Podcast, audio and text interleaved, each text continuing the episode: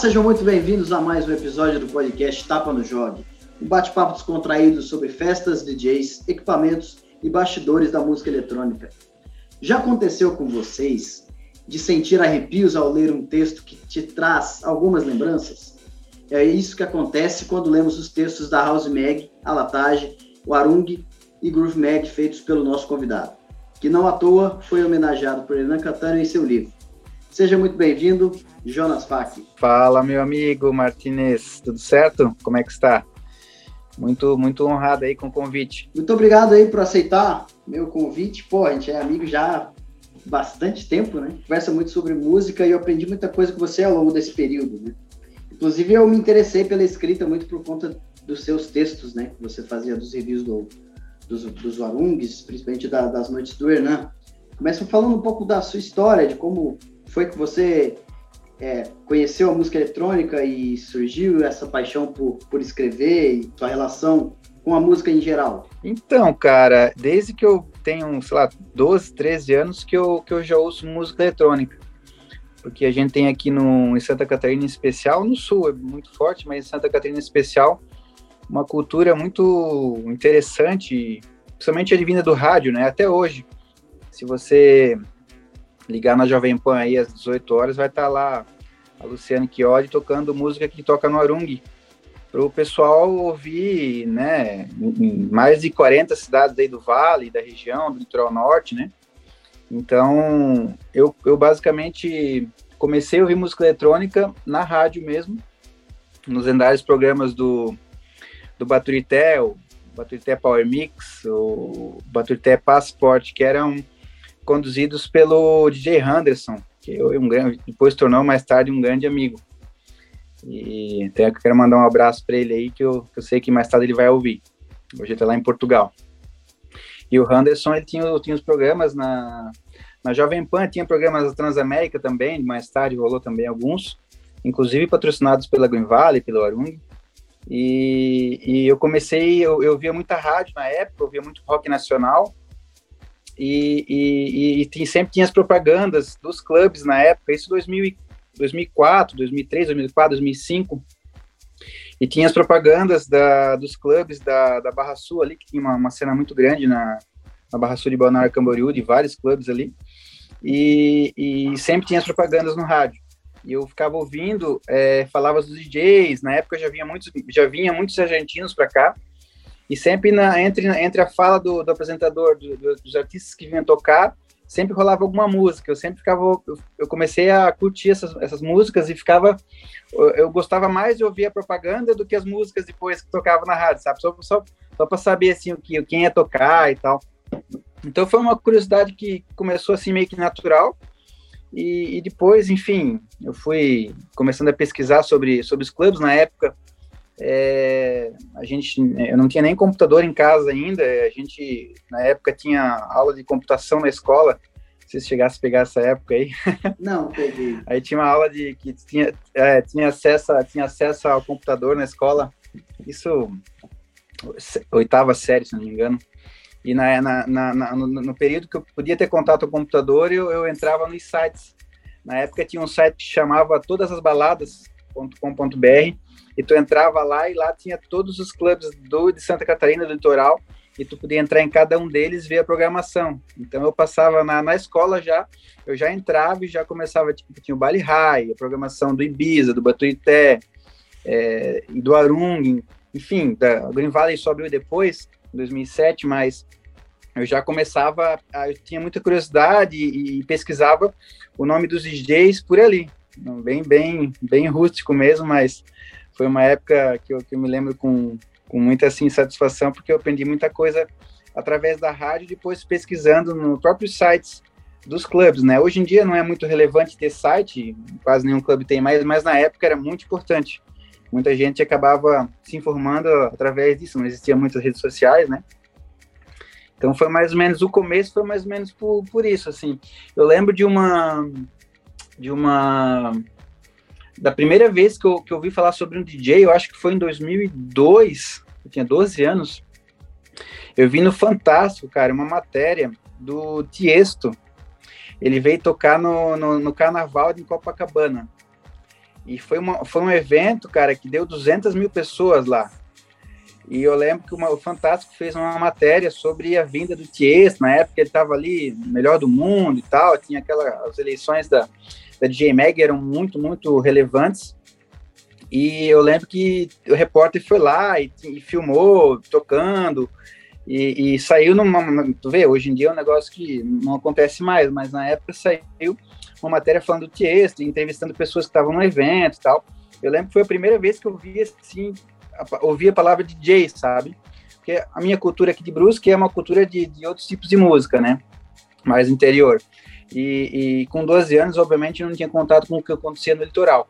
E, mas depois disso, foi ali foi um gatilho. E depois disso, ouvindo rádio, eu comecei a, a prestar atenção na, no que acontecia ali no, no, na, Barra, na Barra Sul, principalmente, né? Que é uma cena que infelizmente acabou terminando, mas é, a cena eletrônica se mantém viva aí por outros meses até hoje. Cara, muito interessante porque você falou sobre a aula de informática, eu lembrei dos perrengues na época. Eu não tinha internet em casa, né? É, a internet era de escada, então eu muitas das vezes eu precisava baixar a música pela, pela internet do colégio. e aí tinha uns firewalls lá que bloqueavam, então a gente tinha que fazer, cara, várias gambiarras para poder de fato conseguir baixar a set. Na época eu comecei a pesquisar os nomes que eu via no Arung ali, principalmente o Arung e, e Green Valley, que eu pegava nos flyers que eu, que eu encontrava, na época dos flyers impressos, que a galera colocava nos carros, né? Antigamente enchia os carros daqueles flyers, né? Sim. e aí começava a procurar lá, eu, eu tive que encontrar um programa que baixava do Rapid Share na época, Mega Upload, tinha vários sites assim, e eu precisei utilizar um. Tinha um que eu usava, que não lembro se era Nero o nome, não era bem. Nossa, é, isso já foi um pouco depois. Mas na época também, nessa época aí, 2000, vamos supor, 2004, a internet era muito lenta, muito lenta. Então eu lembro que eu passava às vezes uma hora, essa hora inteira da aula de informática tipo, para mim conseguir entrar em cinco sites de clubes e conseguir ver as fotos, sabe, da noite que tinha acontecido, o nome dos DJs, tipo, era muito lento. Mas eu, toda vez que eu tinha oportunidade, eu fazia isso, entendeu? Então, depois, claro, as coisas foram evoluindo mais rápido em seguida, mas era bem... Minha curiosidade era tão grande que, que eu passava meu tempo fazendo isso. vendo as fotos dos clubes. Mas do o, o Arung, ele, ele me, me, me, me veio a, curiosidade do Arung bem depois. É, na, porque assim, o Arung nessa época, ele, ele, eles não faziam muita divulgação do clube. Não existia propaganda em rádio do Arung, não existia outdoor. Eles eram muito underground mesmo, só quem ia mesmo era quem conhecia o clube. Então, na época, os clubes mais conhecidos eram o Dreams, é, ali né, na Enterprise, era o Ibiza, o Baturité, o Bali High, esse, os clubes, alguns dali da Barra Sul, o Dezê, o John, o General Han, é, que era uma choperia, mas rolava música eletrônica também. Eram os clubes mais populares aqui da região, entende? O Dream já trazia DJs internacionais e tudo mais. E, e, o Arung era um clube assim que, tipo, eu sempre via lá, entrava, mas eu não entendia muito o que, que, que tocava ali, sabe? E mais, mais tarde, só que, que, que até depois, quando a gente entrar mais na questão do Arung, eu posso explicar melhor uh, o videozinho lá que, que rolou em 2007, do clube, que daí foi o, o grande despertar porque acontecia lá. Isso foi meados de que ano? Essa, essa, parte que você falou do Baturité, do Dreams, desses clubes aí, onde o Arung ainda era, um, entre aspas, um coadjuvante, né? 2005, 2006, nessa época aí. Nessa época aí. É, nessa época eu tava começando a fazer as primeiras pesquisas, assim, né, mais a fundo. Tava conhecendo na época de Pidish. O que muito ajudou na época para mim foi justamente os rankings da DJ Mag, que você falou que antigamente era de fato muito importante e hoje é, é, acho que nem fazem mais, né? Os últimos estavam meio bizarros, né? Eu acho que, eu acho que até fa fazem, só que é uma coisa que perdeu totalmente relevância. Mas nessa época era, eu, eu, eu lembro que eu, nossa, eu conheci muitos artistas através dos, dos rankings, né, da J-Mag, muitos artistas. Então eu entrava na época, olhava as listas, olhava artista por artista, aí tu clicava em cima do artista, ele, ele entrava num outro link, daí dava a biografia dele, sabe? E daí eu, eu acabava eu acabei descobrindo muitos nomes através da, dessa lista, porque você não tinha muita informação, sabe? Não, não existia muita informação do que acontecia nos Estados Unidos, na Europa, dos clubes e tal. Mais, mais tarde, através também da, do ranking da DJ Mag, do top 100 clubes, também que eu fui descobrindo, tipo, eu, eu ficava fissurado, ah, qual, qual era o, o clube lá de, de toque, tinha lá, enfim, é, o Ombe, né? É, os clubes de, de Berlim, da Inglaterra, a Minnesota Sound, enfim, é, os clubes do, do, dos Estados Unidos tinham vários também. Hoje a cena club está muito menor do que era naquela época, tem, tem, fecharam muitos, né, por causa da A mesma coisa aconteceu aqui em Santa Catarina, aconteceu em muitas cidades grandes do, ao redor do mundo, da, da, da especulação imobiliária acabar tomando os espaços, né, onde é que tinha os clubes mais bem localizados, e a cena club hoje é ínfima comparado ao que era nesse período aí até, vamos colocar aí até 2010, por aí. Vamos entrar no assunto da, da sua viagem. Cara, você fez uma, uma viagem recente para a Europa, você passou por alguns clubes lá. O que, que você tem a dizer da parte musical lá que você passou? Contexto histórico, né? Você viu muita coisa, muito museu, muita coisa. O que, que você tem a dizer, assim, paralelo entre a música e a história? Então, em Berlim, obviamente, a gente conhece como, como a capital mundial do techno, né? E realmente a cena club lá, eu acho que, eu acho que é a cidade que tem a cena club mais forte do, do mundo. Aí tem Londres também, mas Barcelona também está com uma cena bem legal. Mas muitas cidades da Europa estão muito com, com, com festas, né? As festas às vezes, até, às vezes até itinerantes. Mas não é, um, não é aquela questão do clube, aquele local que tu sabe que vai estar aberto toda semana, sabe? Igual o Edge, né? O Arung não abre toda semana, mas você toda semana vai ter uma opção diferente. E em Berlim isso ainda remanesce, ainda é muito forte lá. Tanto é que você não vê muitos festivais em Berlim. Agora voltou a Love Parade, né? Mas estava, enfim, ficou muito tempo sem acontecer. Mas basicamente são os clubes que dominam. Eles já suprem a, a, demanda do, do, público que vem de fora e daí local. Muito bem. Então, enfim, é, basicamente todos os clubes lendários lá ainda estão funcionando. O Tressor, que tem, sei lá, quase 30 anos, está lá.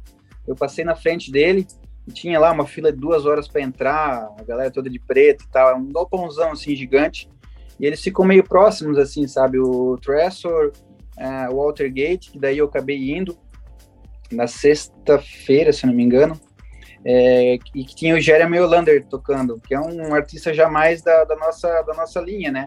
Então, o Watergate não é um, é um clube assim bem, bem democrático, não, não, é um, não é um clube que rola só techno, entendeu? Ele traz o Sasha, traz, vamos dizer, Mano Tuff, inclusive tem trazido muitos DJs dessa linha do Melodic House Techno com bastante frequência. Então é uma, acho que, acho que é a única opção em Berlim que você consegue ouvir um som mais de Orung, digamos, né? Porque o resto dos clubes realmente é, é techno, hard techno, o o back high também, enfim, a, a programação do back high você Basicamente, eu, eu olhei na semana que eu tava lá, eu não conhecia nenhum DJ, entendeu? Não são DJs do circuito global, são DJs locais ou DJs alemães que eles conhecem lá e tipo, o pessoal vai. E também, assim, o público acaba, acaba frequentando turista, eles não estão indo tanto mais pelos artistas, eles sabem já o padrão de música que vai tocar. É aquele padrão ali, aquele estilo, independente do DJ. Então, assim, claro que quando rola um bem clock, chama muito mais atenção. Mas o próprio clube lá não foca muito nos big names, tanto é que você raramente vai ver um Hit Houghton lá, um Svenvar, é, é, bem, bem difícil mesmo, geralmente a programação do Bank High é bem, bem local mesmo, e eles, eles cultivam muito a, aquele som deles lá. Eu, infelizmente, não consegui entrar. Foi barrado lá? Tentei duas vezes, mas tentei duas vezes, mas não, não, não teve jeito, cara. Os caras lá são realmente são meio chato mesmo. Mas é, é assim mesmo. É, é, é, eles, eles evitam, eles têm uma preocupação muito grande com turistas, pessoas deslocadas que não são da cena entrando lá, porque, enfim, eles têm muita liberdade lá no que acontece na noite. Então, em relação a tudo, basicamente, então eles, eles têm muita preocupação muito em colocar pessoas que não são da, da, da noite e deixar entrar, sabe? Então, e, e, além disso, também tem uma questão de, de, seleção, até mesmo pela, por causa da superlotação, né? Eu fui no sábado no High lá, tinha uma fila de 300 metros para entrar, tipo, teria que esperar pelo menos umas três horas. Eu acabei não esperando, eu voltei no domingo, aí tinha uma fila bem pequena, domingo à noite, porque ele abre de sexta, vai até segunda-feira de manhã, às 7 horas, 24 horas, não para. E, mas ainda assim acabou que, que, que, que eu não fui permitido de entrar. Tava entrando bastante gente sozinha, eu tava sozinho. É, e quem tava em grupinho de dois ou três, assim, com a roupinha meio parecida, meio, meio mesmo estilo, era negado na hora. Quem estava sozinho estava entrando, mas simplesmente chegou na minha vez, eu, o cara lá, que estava na portaria, me olhou de cima a baixo e só fez o sinal da cabeça que não, assim, eu falei, puta merda. Não teve jeito. você tava, como é que você tava vestido lá? Eu tava, tava de preto, de, de, de botinha do Hit Out, tava com, com, com, o terno incompleto, assim, para entrar. Isso é, isso é o básico, sabe? não pode, isso aí é o mínimo que tem que estar. Mas ainda assim tem uma questão meio do, do, do aleatório, assim, sabe? É, tem um casal de amigos que moram lá, eles vão, eles frequentam o clube é, direto e já e eles quase sempre entram. É, porque ela é loira, assim, ela parece ser uma alemã mesmo. Mas já teve vezes de eles não entrarem, entendeu? Ela me falou só, Jonas, infelizmente é assim. Até a gente também já aconteceu de não entrar. Já aconteceu também da gente não entrar, a gente ir para o Altergate, depois vir de manhã e entrar, entendeu? Então, acontece muito isso, sabe? E, e é assim, tu fica um pouco chateado na hora, mas tudo certo, faz parte. Sabe que o Elon Musk tweetou que foi barrado lá, né? Ficou puto. Tem uma história, tem uma história, uma vez, que o Hit Houghton foi barrado lá. o Hit Houghton. É, ele já tocou lá, o Hit Houghton parece, eu ouvi falar, não sei se também se é verídico, mas tem uma história do Hit Houghton que ele chegou com uma galera lá, no, de manhã, uns amigos, vem fazendo zoeira, e não deixaram ele entrar. Eles não querem, assim, tipo, a galera fazendo algazarra na, na fila, não vai entrar, entendeu? tem que estar de boa e tal, que tem umas regrinhas, mas ainda assim não é, não é uma garantia, entendeu? E é um clube que cabe, sei lá, quatro, cinco mil pessoas, é bem grande lá dentro. Não sabia que era tão grande. É grande, é grande, é, é uma usina, né?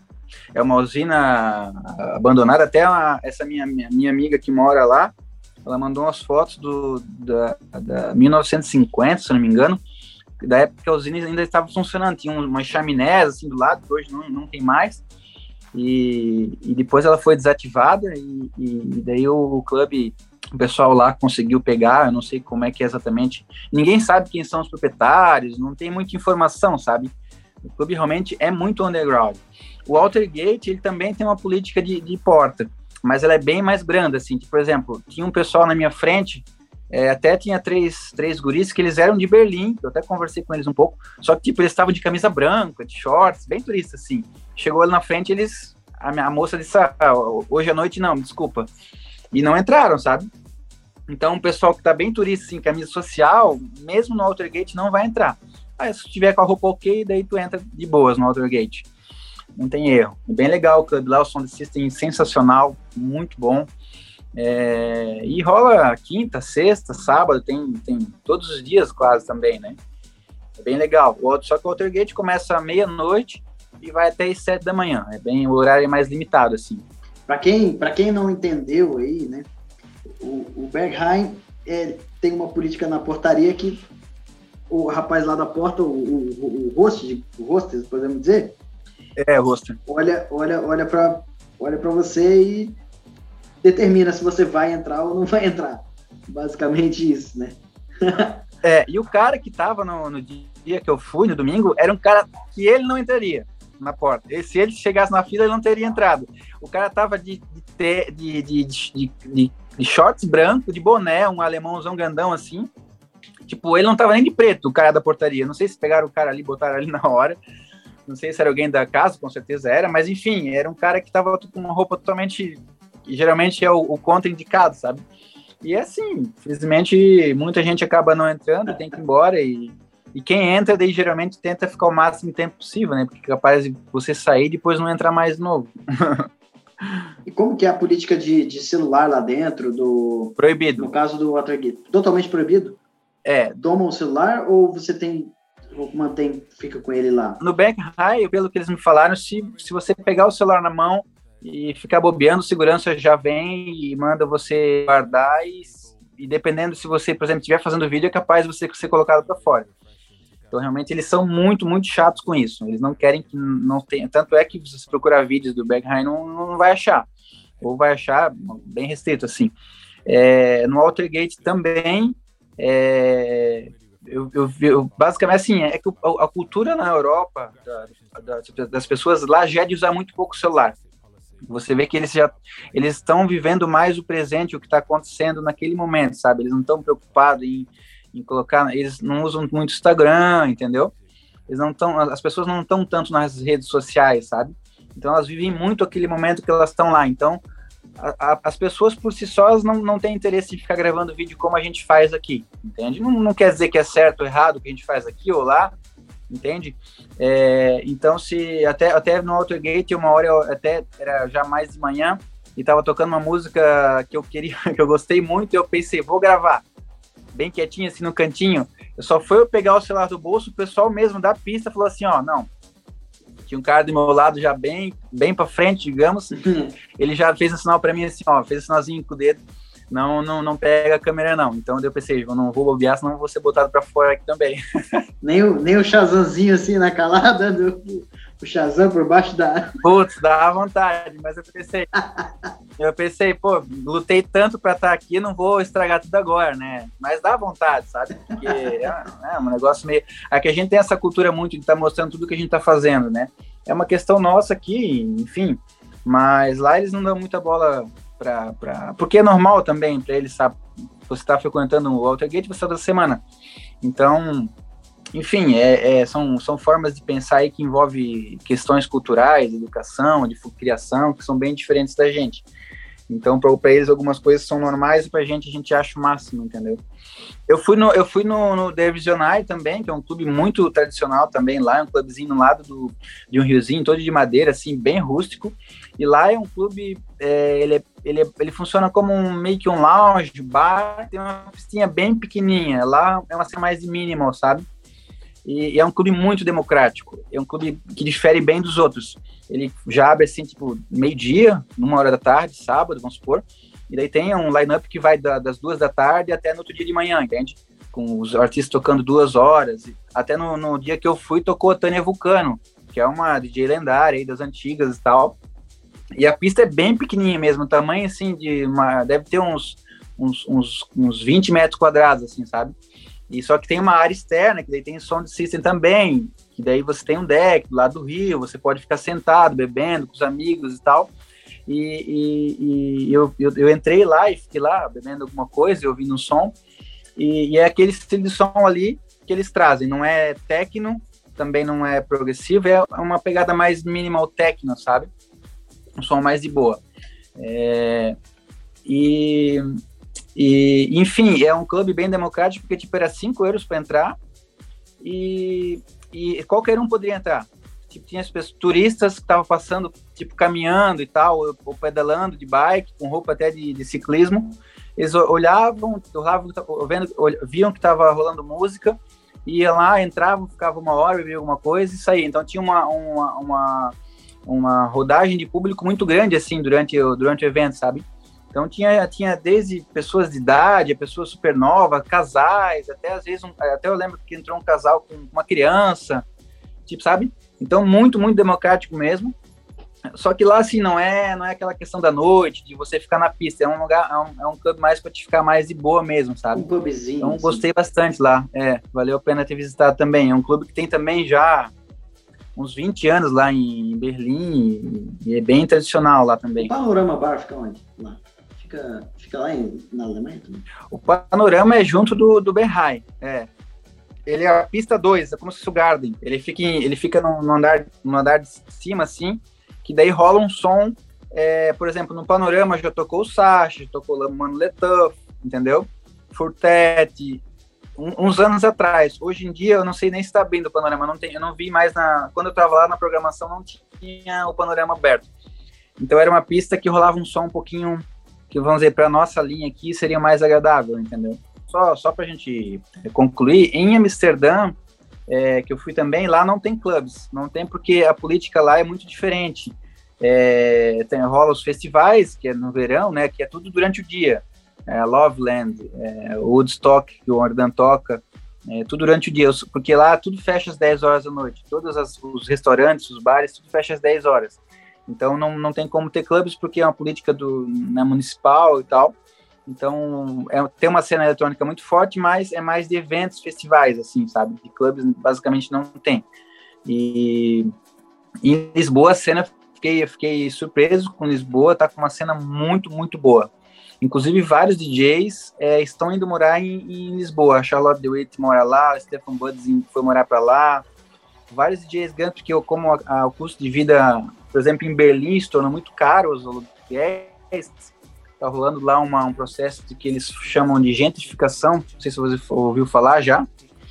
É, é igual, igual aconteceu no Brooklyn, na Nova York, que era um, que era um, né, um gueto e tal, um bairro que, que, era, mais, que era mais subúrbio, e hoje a, a, os grandes, as grandes empresas, grandes comércios têm comprado áreas, prédios, desmanchado e feito shopping, feito áreas novas, sabe?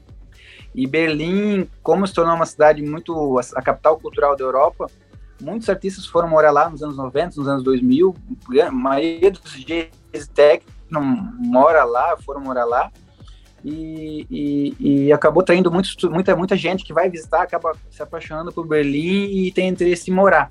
Então agora, nos últimos 10 anos, o preço dos aluguéis disparou, o preço dos imóveis disparou, e agora está começando a, a, alguns artistas não conseguir mais pagar aluguel e ter que ir para outras cidades da Europa. E Lisboa está sendo uma opção, porque lá é, uma, é, um, não, é, é, o país mais, mais, digamos, pobre da Europa e os aluguéis são bem mais em conta comparando com, com, com as grandes cidades, né? Então, tem muitos artistas indo morar em Lisboa, tá com uma cena bem legal, várias festas acontecendo de noite, de dia, é, aos, aos arredores de Lisboa também. Então tem, tem muita, muita coisa acontecendo lá, vários restaurantes contratam DJs para tocar, é, barzinho, sabe? Então tem, tem uma cena bem legal, assim, sabe? Desde a cena menorzinha do DJ que está começando agora, ele tem lugar para tocar toda semana, em hotéis, sabe? Todo mundo contrata DJs para tocar música eletrônica. E desde os grandes eventos também, tá rolando lá. É bem legal. É, até mesmo porque os caras vivem viajando, né? Não tem, não tem tanta preocupação de estarem, né? Em determinado local.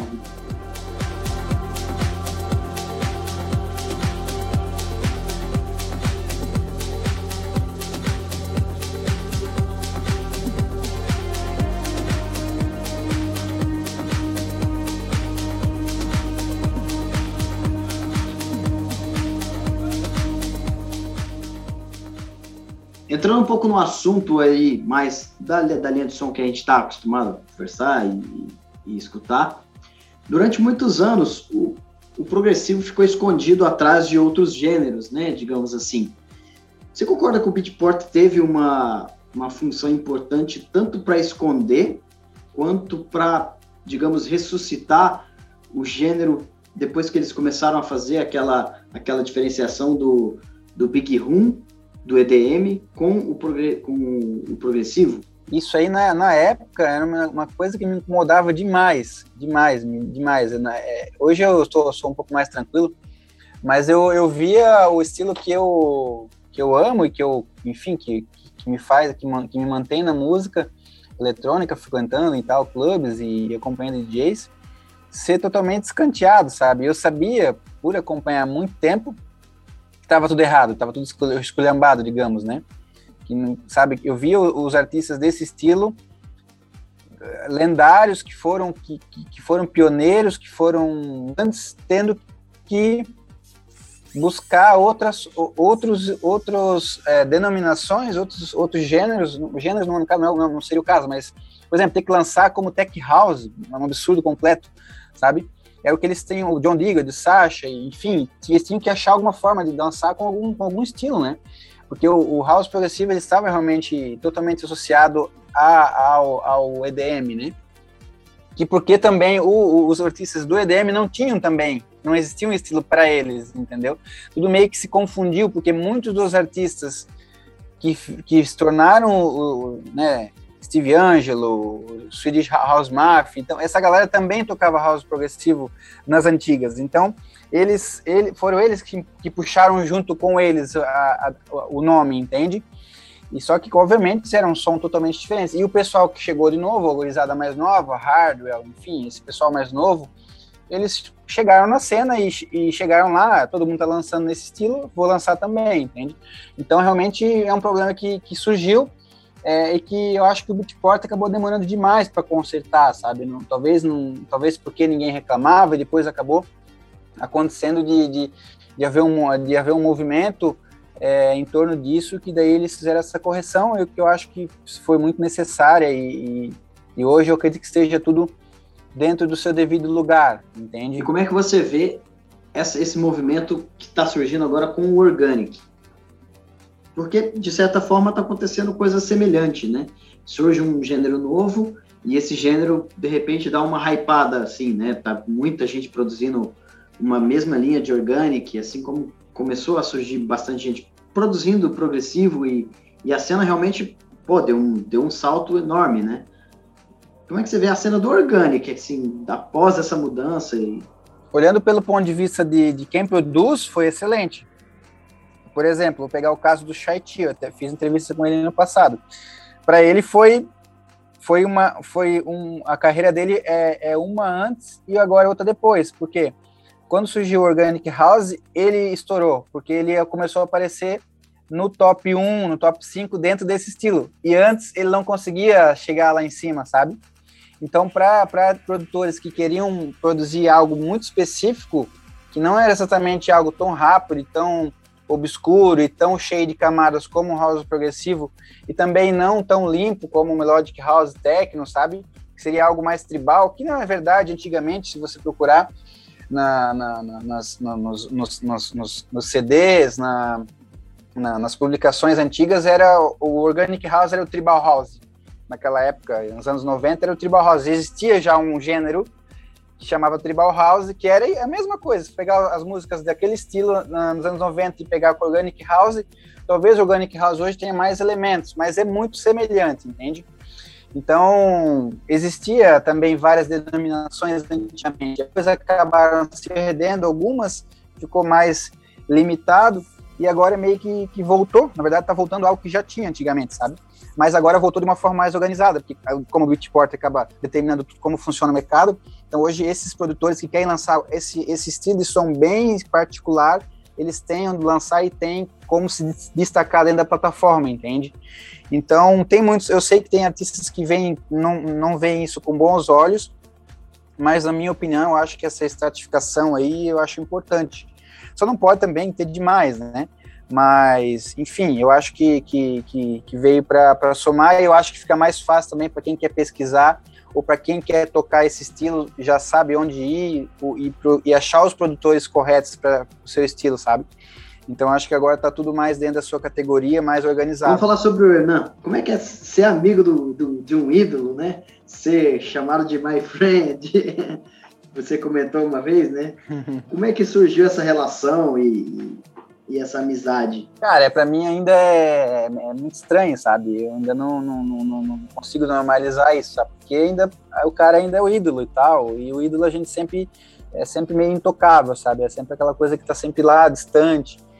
É, apesar de que hoje eu, não fico mais com tanto fio na barriga, mas ainda assim eu fico pensando no que eu vou falar e tudo mais, me, fico me programando, sabe? Imaginando.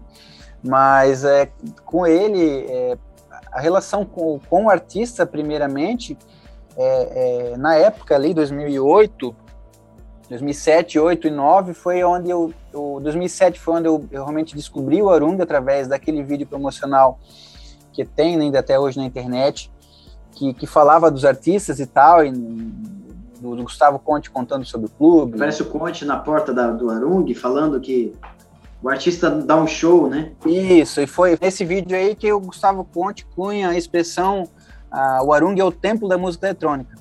Então é, é a partir desse vídeo que, que surge a, a, ideia de tempo, a partir dessa fala dele, que daí acabou se espalhando entre os, entre os, os frequentadores e tal, e, e pegou, né? Ficou realmente algo muito bacana. Enfim, e nessa época aí, 2007, 2008, 2009, eu já era, eu comecei a aprender, tipo, é, eu, virei fã do Leozinho, do Fabrício Peçanha. O Leozinho já tocava house progressivo, sempre tocou. Na verdade, foi ele que introduziu esse estilo em Santa Catarina, apresentou para o Conte, trazendo né, de Londres, que ele passou um tempo lá. Enfim, tem toda uma história, a gente pode até falar sobre ela também, mas que é mais relacionado ao Arung, né? Você contou na, na matéria, né, a relação de Santa Catarina com o house progressivo, né? Isso, nessa matéria aí eu, eu, eu tentei explicar um pouco. Mas falando do Hernan em específico, é, em 2008, 2009, eu, eu era, já era muito, já era, o, fã, o Sasha era meu ídolo, é, eu, eu, o Rick Ryan, ele tocava muito aqui, ele era residente do Arung, e até 2008 ou 2009, se não me engano, e depois ele começou a tocar muito, como ele é residente do Arung, ele começou a tocar muito, inclusive no, no, nas cidades do Vale. Eu, eu, vi o Rick Ryan tocando em Blumenau, é, em várias cidades, várias festas ao redor, né, através do Arung, ele acabou vindo tocar em muitas festas aqui no, no Vale do Itajaí, ele ia, ia para Jaraguá, para Rio Grande do Sul, inclusive ele chegou a vir aqui em Brusque uma vez, tocar aqui numa festa, então assim, tipo, isso foi algo, sabe, notório, entende? Que nunca mais vai acontecer. Mas enfim, o Rick Ryan era uma, até hoje é uma grande referência para mim, ele, eu, eu, eu, eu acho ele um, um dos melhores DJs do mundo. Assim embaixo. Apesar dele não ter dado muito continuidade na carreira dele depois de 2000 2012, 13, mas ele é, se ouvir os podcasts dele, você vê que é um negócio muito diferente, sabe? Muito bem feito. E, e você vê que não é qualquer DJ que, que, que toca dessa forma e consegue juntar os elementos tão bem. Mas, enfim, é, é, aconteceu de, de, em 2010, é, no aniversário do Arung de 8 anos, em novembro, é, a relação do Arung com o Sasha estava no, no, no, seu máximo, assim, do público, sabe? Ele tinha feito a estreia em 2006, que foi aquela, aquele set lendário de 12 horas e tal. Depois ele veio em 2008, 2009, mais dois sets que foram assim que a galera, sabe, ficou de boca aberta. Ele também estava no seu auge como DJ. E desde 2010 era era como ele vindo tocar no aniversário, era como se fosse assim, a, o que se falava na época seria a festa das festas, seria a festa para superar 2006, ele ia começar meia-noite, não tinha hora para acabar, então a expectativa era muito grande, muito grande. É, eu, eu, eu, lembro que eu não cheguei, não, eu, eu não dormi um dia antes, sabe? E eu lembro que a tensão na pista até ele subir e entrar era um negócio que até hoje eu nunca vi igual. Da expectativa para um artista aparecer lá em cima, sabe? Mesmo com o Hernan depois, que sempre tinha, sempre, durante os anos, sempre tinha uma expectativa muito grande dele, mas naquela noite específica foi um negócio surreal, assim. E acabou que, que, ele não estava numa noite legal, enfim, tem, tem várias questões aí, e, e eu, enfim, ele não conseguiu tocar, o Dmitry Nakov que fez o warm-up, teve que ajudar ele, e, e, tocou um pouco, ele voltava, tocava mais um pouco, e foi uma grande decepção, assim, sabe? Pensa no teu ídolo, a primeira vez que eu ia ver ele e a coisa não rolou, entendeu? E, e eu lembro que do, do Marcelo Harada, não sei se você, você conhece o Marcelo lá de Floripa, né, médico. Ele é, ele é, ele é amigo do Hernan também. Ele... Ah, conheço, sim, conheço. É, o Marcelo, pô. O Marcelo é um grande, grande fã do Hernan e ele só vai no Arung e no Hernan, ele não vai mais nenhum outro hoje. Mas naquela época já tinha os grupos no, no, no Orkut e rolava muito assim, tipo, falado às noites no, nos grupos, né? Ah, tocava, rolava noite no Arung no, na outra semana era uma discussão gigante, assim, sobre como é que tinha sido o set do cara, e ali eu aprendi muita coisa também. Os grupos da 128 BPM, o Dani, o Teda Lindemann. E outros, outros DJs aqui da região. É, e, enfim, é, e voltando ali ó, ao Hernan, e, e, daí o Marcelo comentou, na, logo após a set do Sasha, ele falou assim, ah, Sasha é isso mesmo, o negócio agora é esperar o mestre das Tevas, Hernan Catânio. Aí essa fala no, no, num comentário assim do Orkut, num grupo ali, me chamou a atenção, porque o Hernan eu sabia quem era já e tal, mas eu não, não tinha assim uma conexão muito grande.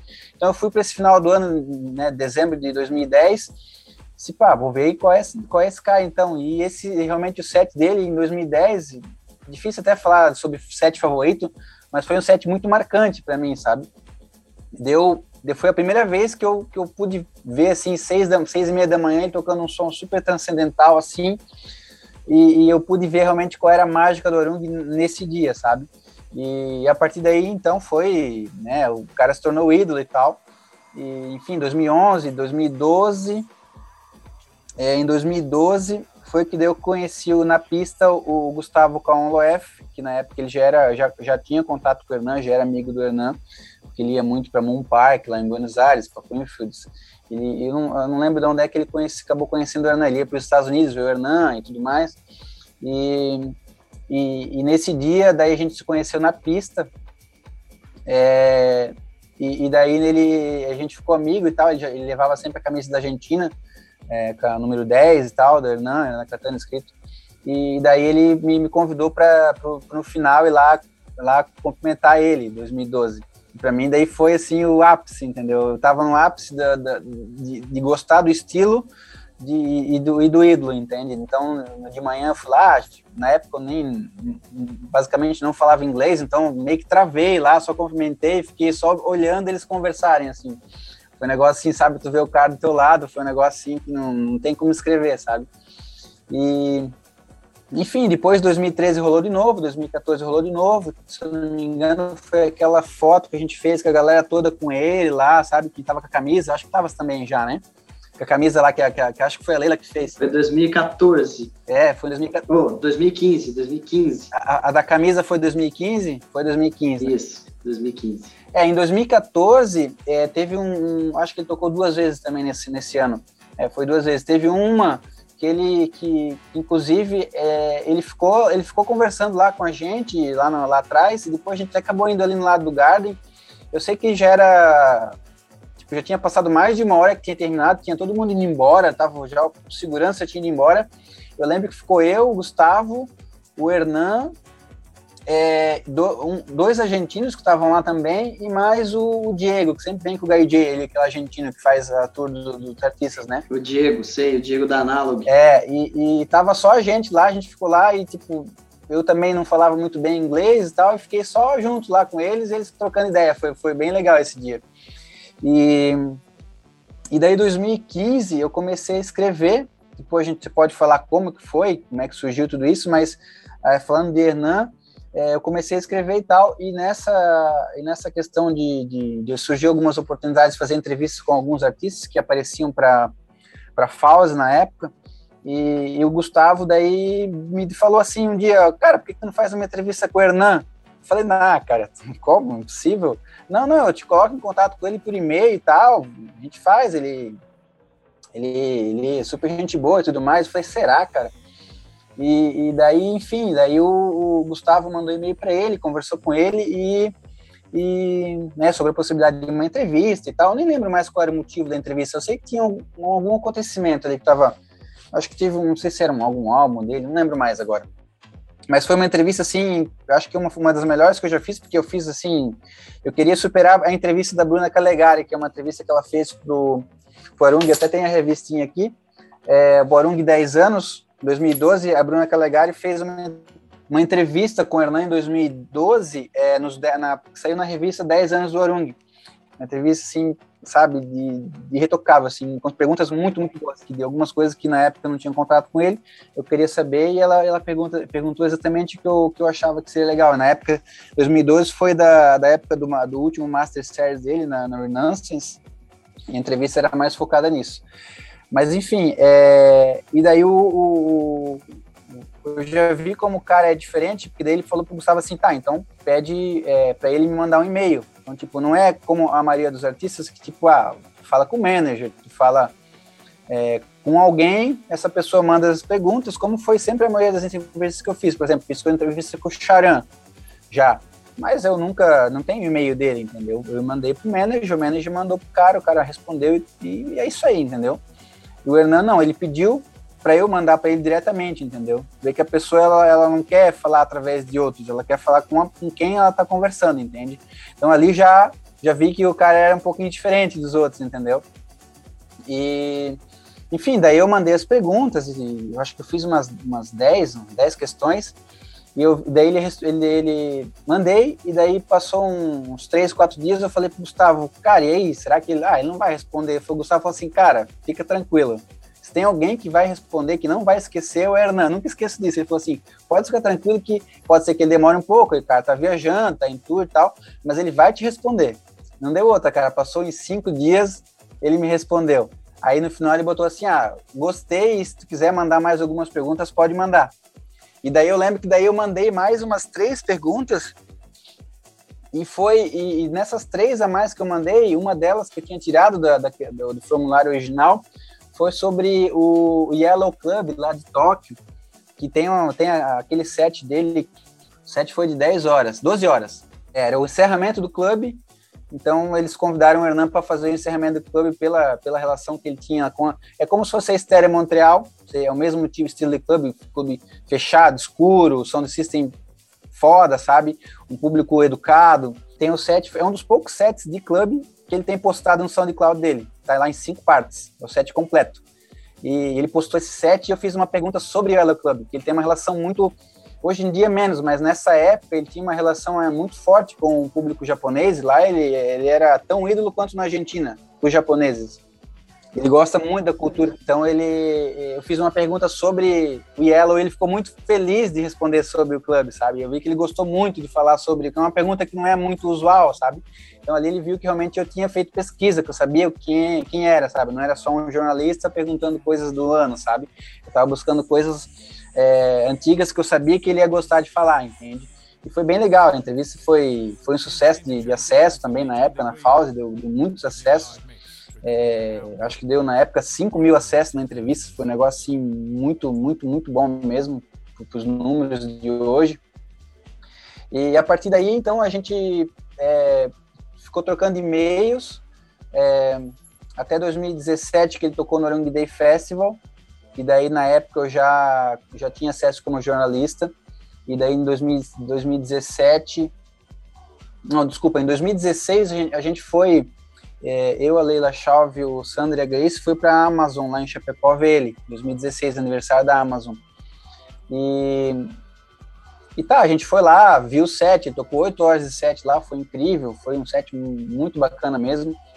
E, e, e, no, outro, e no outro dia, no domingo, eu lembro que a gente voltou de, Chapecó, na festa foi na sexta, que a gente voltou de Chapecó domingo, eu, a gente, eu tava lá no Sandro na Grace, lá no apartamento deles, eu olhei meu e-mail, um e-mail do Hernan, ele raramente mandava e-mail alguma coisa, ele mandou e-mail perguntando o que, que eu achava se o público tinha gostado do set, que ele tava preocupado. Eu falei, pô, o pessoal tá, tá extasiado até agora, pode ficar tranquilo que foi, foi histórico, né? Uma cidade como Chapecó receber um artista desse nível foi um negócio realmente memorável, né? E daí 2017. Nada, nada, hoje tem uma cena lá de progressivo bacana lá no Oeste. É, a cena, a cena lá é muito técnica, minimal lá, né? Tem uma cena muito boa, mas de progressivo foi. Ela meio que começou a partir da, dessa, dessa saída do Hernan lá. Depois foi o Sasha, foi o Nick Warren, foi vários.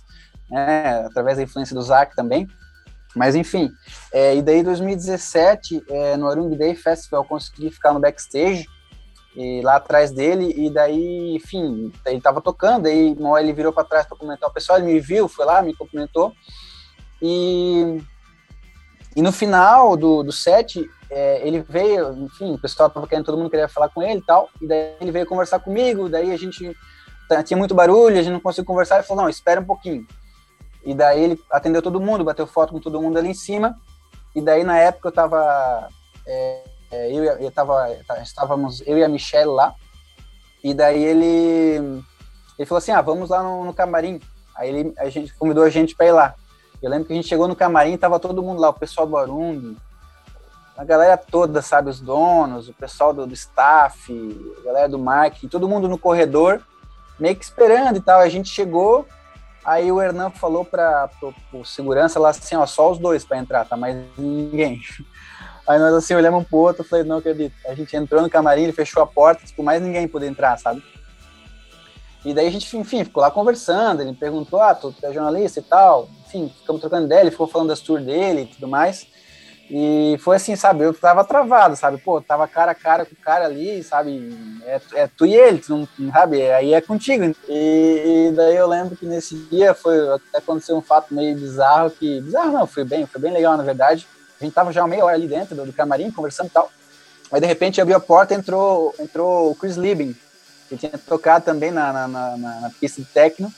E ele, ele fez questão de entrar no camarim porque ele queria conhecer o Hernan. Caralho! Então, assim, tu vê que a, a, é, a reputação dele entre os DJs, seja de techno, é, é uma reputação de, pô, esse, esse, cara aí tu tens que conhecer que é um cara incrível, entendeu? Então, Chris Lieben, que é outra lenda do techno, ele entrou lá, enfim, para conhecer, eles nunca tinham se falado pessoalmente, os dois ficaram ali conversando e a gente ficou, tipo, olhando assim, os dois trocar ideia, sabe? E aí, como é que é a tua família? Como é que teus filhos e tudo mais, como é, ah, como é que foi teu set? Ah, meu set foi legal, como é que foi o teu? Ah, foi, meu, meu foi legal também.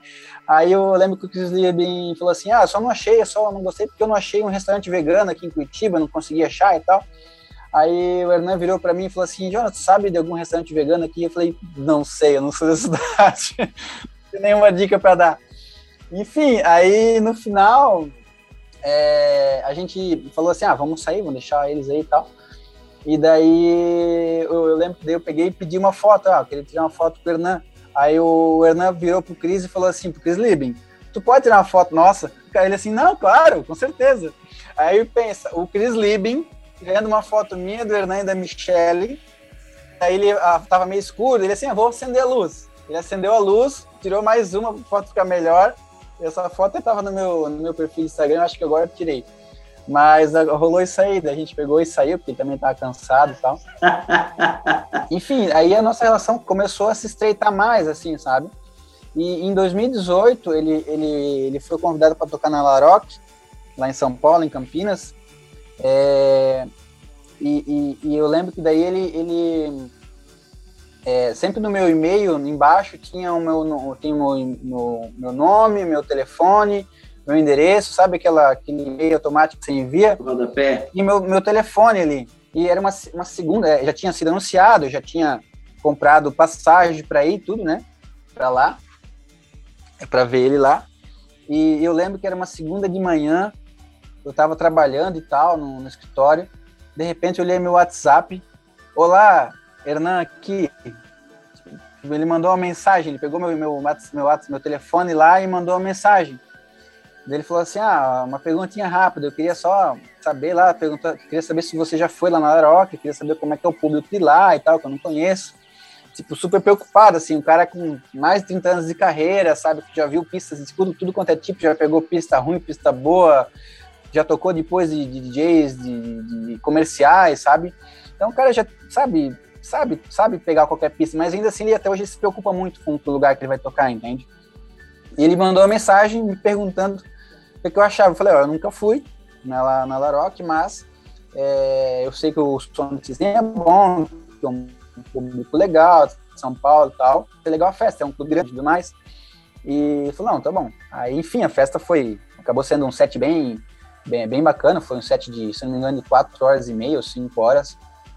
Eu lembro que daí as primeiras primeira hora, que não é um público desse estilo, é um público diferente da Rock. Eu lembro que o público estava um pouco mais estático, mas ele, ele manteve num ritmo bem rápido, assim, progressivo, um pouco mais pegado. E eu lembro que já a partir da segunda hora estava todo mundo já dominado no, no, no, estilo, sabe? E sendo um público diferente. Então tu vê que que o poder do DJ, mesmo tocando o seu estilo, é capaz de, de fazer ah, um público diferente gostar, sabe? Então isso aí não, não, não tem, é o DJ que consegue fazer ou não, entende? E, e a partir de, desse, desse, dessa laroca aí, a gente ficou em contato daí no WhatsApp, mas obviamente não, não é um contato que, que rola com frequência, né? Ele não, é, ele não, é um cara que gosta muito de ficar no WhatsApp, ele gosta muito de, de conexão mais pessoal mesmo questão mesmo, ah, vai tocar no final do ano e tal, né, sabe? Alguma coisa assim. E, e depois, é, em 2019, quando eu fui para Buenos Aires, lá no Sunset, Sunset Strip, que daí foi algo assim, que daí foi, o, foi o, o ápice mesmo, que daí a gente realmente rolou essa questão de chamar de amigo e tal, que e daí ele acabou convidando para ir no churrasco lá com, com os argentinos, da, os DJs lá, os produtores da Sunday Beat, na segunda-feira, é, a festa foi no sábado, né? Aí na segunda-feira de, de, de meio-dia era o churrasco lá que eles sempre fazem lá com os DJs da, da, da gravadora e tal. E daí tava, tava eu, o Pola. Você tinha voo de volta? Como é que tava isso aí? Eu tro, tro, troquei o voo, cara. Trocou o voo?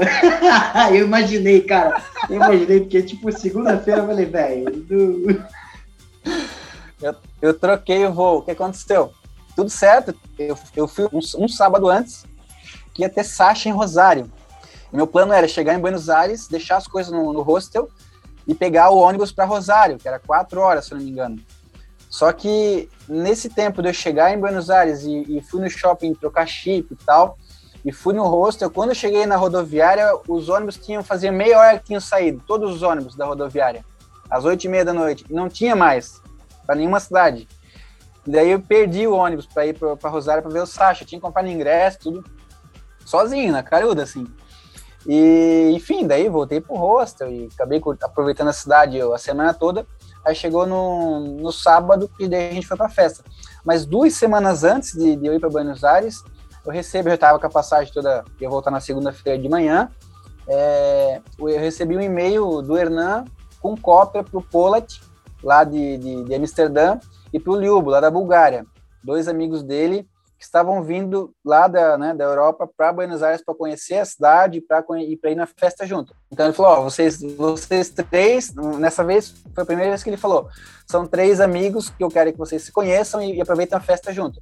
Eu vou estar mandando é, uma van buscar vocês no, no, onde é que vocês estiverem e vocês vão junto para a festa.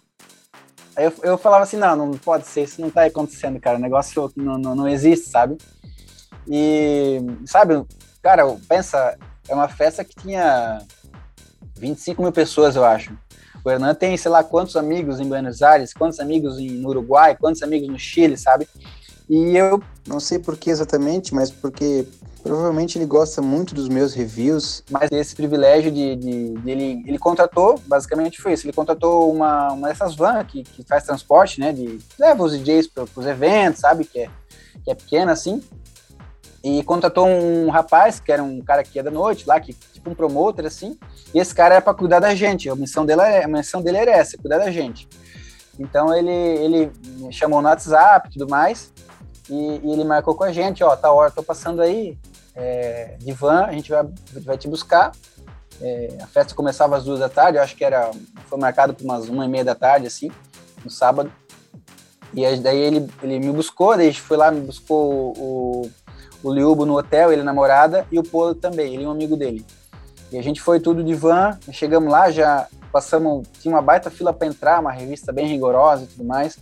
A gente passou por trás, assim, entrou por trás, e meio que assim, tipo, entrou na festa já na parte que tinha a área de, de, de, de backstage, assim, né? E, e, e, eu nem precisei nem, nem dar o ingresso. Até hoje tem um ingresso aqui guardado que eu guardei de recordação. Então, quem tinha ingresso VIP, assim, não precisou nem dar. A gente entrou direto. A gente ficou numa área, uma, um cercadinho assim, que ficava atrás da, da, da pista, da, atrás da pista, digamos, né? Aí, tipo, tava os amigos dele ali, tava a esposa dele ali. Tipo, vê que era um pessoal que era convidado do Hernan, sabe? E, enfim, a gente curtiu a festa ali. Depois, obviamente, eu fui lá pra frente, no front da, da, do palco, porque eu queria sentir a energia dos, dos irmãos lá, que são insanos, né? Eles têm uma adoração muito grande. Então fiquei lá na frente, foi bem legal curtir lá na frente com a galera. Inclusive a Leia, a Leia Chalves estava lá, a Sara a Clante e tudo mais. É, a gente curtiu meio que junto lá a festa, foi bem, foi bem bacana. E depois daí essa van levou a gente pro, pro, pra festa, pro after party oficial, lá no The Bowl, que era um after da, da Sudibit, que tocou Ezequiel Arias, tocou o Mariano Melino e enfim, o da Exile. Varão também, acho que tocou. É, foi um lineup muito, muito bom, até, foi até de manhã. E aí o Hernan apareceu lá com a esposa dele, ficou tipo umas duas horinhas e depois foi embora, sabe? Foi, foi lá prestigiar a gurizada, os, os pupilos. Enfim, daí na segunda-feira, é, como combinado, a gente tinha o churrasco. Aí quando ele mandou aquele e-mail duas semanas antes, que o churrasco era na segunda-feira, eu falei, cara, não posso perder. Não, eu vou ter que dar um jeito. Aí eu liguei na companhia aérea, liguei na, na Gol, falei, ó, preciso trocar meu voo para terça. Ah, é 700 reais, não tem problema. Não tem problema, pode trocar aí, manda vir. Falei, esse é um negócio único, não vai acontecer de novo. a carne lá, é, a carne lá é bem passada ou mal passada?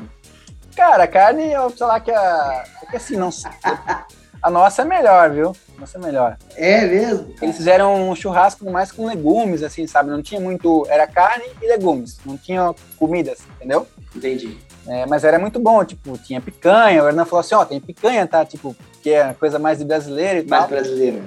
É, então eles estavam assim: ó, oh, tem picanha e tal, sabe? Pra eles também comer picanha é um negócio diferente. Porque é super caro, né? Carne. Então, aí aconteceu daí, na segunda de, de manhã, aí o Hernan mandou, mandou me manda teu local que 11 horas eu tô passando aí. Aí eu falei, é, falei, será que ele mesmo vai me buscar? Aí deu 11 horas, ele só, é, deu 11 horas em ponto, ele chegou no meu hostel de carro. Ele dirigindo. Ele mesmo dirigindo? Ele dirigindo. aí, da hora, velho.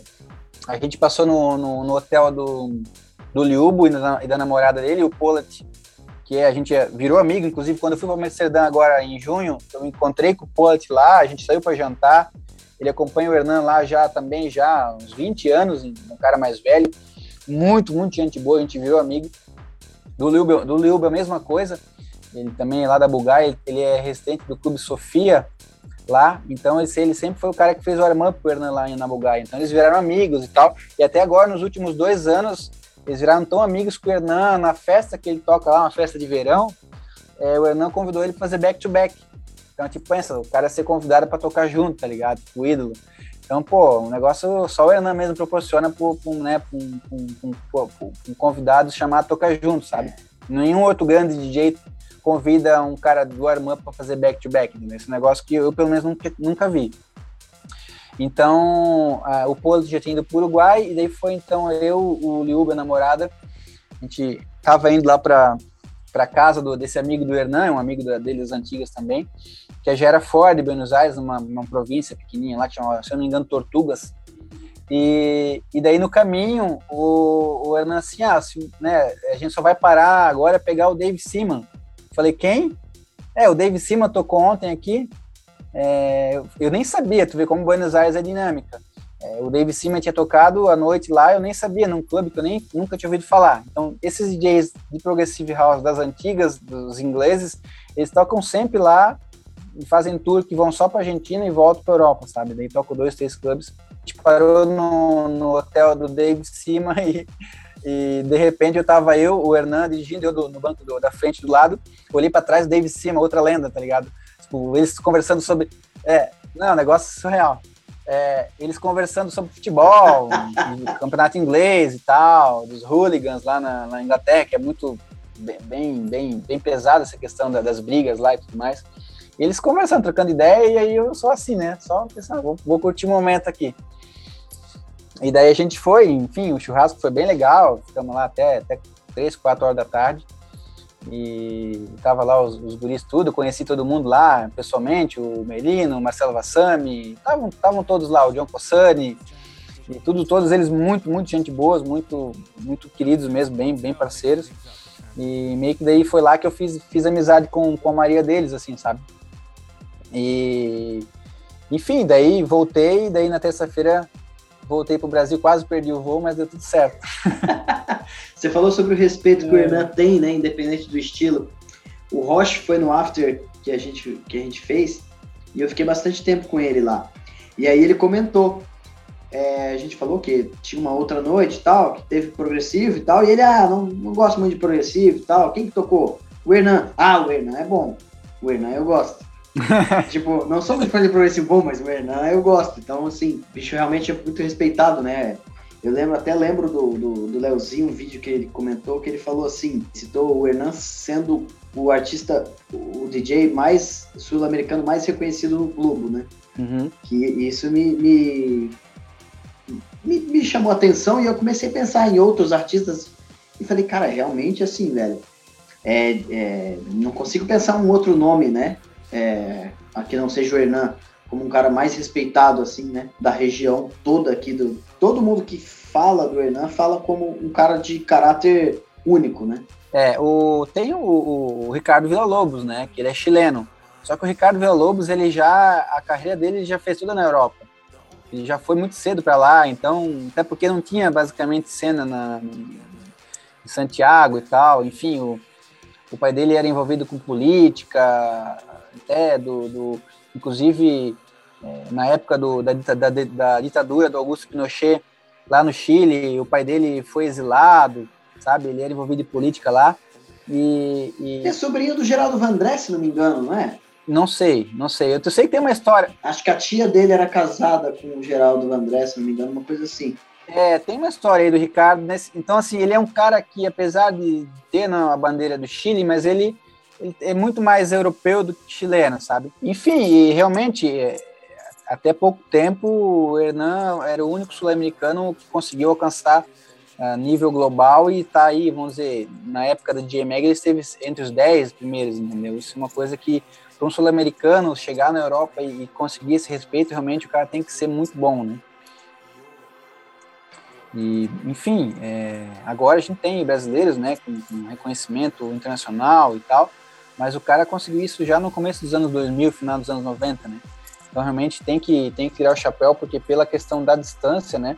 Então sempre tinha tem muita dificuldade em a questão dos voos, né? Tudo é custo, né? Então se você é um europeu, você consegue pegar várias gigs lá, é tudo barato, o voo é barato. Agora você sair daqui da América do Sul, alguém te pagar um voo para você sair daqui para ir tocar lá, é muito mais difícil, né? Porque você tem muito, muito, muitas opções. Então, o, os, os, os, artistas sul-americanos tiveram vários com potencial de, de, se tornar DJs. Eu não vou dizer com, com, com, com o mesmo nível do Hernan, mas que poderiam ser DJs em nível internacional. É, por exemplo, o Martin Garcia é um cara que teve uma carreira internacional por alguns anos, que ele tinha qualidade técnica como DJ, como produtor, é, para ser hoje DJ, hoje um cara de um nível grandíssimo, reconhecido no mundo todo. É, porém, ele fez a opção de ficar em Buenos Aires, enfim, trabalhar mais com questão de, de, de estúdio, produção de bandas e tudo mais. Ele tem, enfim, comentários que ele tem um dos estúdios mais, mais equipados de, de da Argentina. E o Rick Ryan é outro também, cara, que teve uma, uma carreira internacional é, interessante. No Brasil ele né, virou ídolo, tocou, tocou muito a ponto de ser residente do Arung, é, na Europa também, mas ele também fez a opção de, de, de, de ficar mais na Argentina e hoje está tocando bem pouco, inclusive. E isso também tem... É, o Rick Ryan, assim, eu tive a oportunidade de conversar bastante com ele, né? Ele teve, cara, ele, ele, ele se converteu, né? É. Ele se converteu é, digamos assim, né, religião, religiosamente falando, e deu uma afastada e voltou, né? Ele continuou convertido, mas ele voltou a gravar sets, mas é, ele, ao que parece, ele está evitando um pouco a carreira como, como DJ em si, né? E de fato, cara, você falou, eu assino embaixo. Para mim, um dos melhores DJs é, do mundo aí, cara. Ah, é. Os DJ sets deles são realmente fora do normal, né? Eu, eu ouço eu ouço podcast dele a, de, de, desde 2009, sei lá. E você vê que até hoje ele consegue achar músicas que eu vi um set dele em 2010 e eu um set dele em 2022. Você vai encontrar muitas similaridades. É incrível como ele consegue achar músicas naquela mesmo estilo dele de sempre, sabe? Eu acho isso incrível, porque é muito difícil, né? Porque o estilo de produção vai mudando muito ao longo dos anos, os artistas vão se adaptando aos produtores que vão surgindo dentro do que eles gostam, o Ryan ele consegue manter ainda aquela linha dele meio de tech, um negócio. Claro que na, naquela época que ele era residente do Arung, o som dele era bem mais pegado. Se tu pegar as produções dele, eu tenho muitas aqui no meu computador. Até esses dias eu tava olhando. Mass Monster, né? É, as produções da, da, dessa época dele eram um som bem mais pegado. Inclusive, ele sempre ele fechava as pistas, no, tocava depois do, dos DJs internacionais, tocava na, de manhã e tal, sempre era, botava os qualquer um que vinha de fora no bolso, assim, é um grande DJ mesmo. E, enfim, uma pena, né? Pena não, claro que pessoalmente para ele talvez tenha sido um. Eu lembro que uma época ele foi para a Índia, passou um tempo lá e tudo mais. Eu não, não, não cheguei a me aprofundar realmente para como aconteceu as coisas para ele, mas é, ele, pelo menos fazendo os podcasts dele mensal, já, já dá para matar a saudade, né? Eu acho que se convidar, ele vem, acho que tocar, né? Se, se, se buscar, ele, acho que ele vem, né?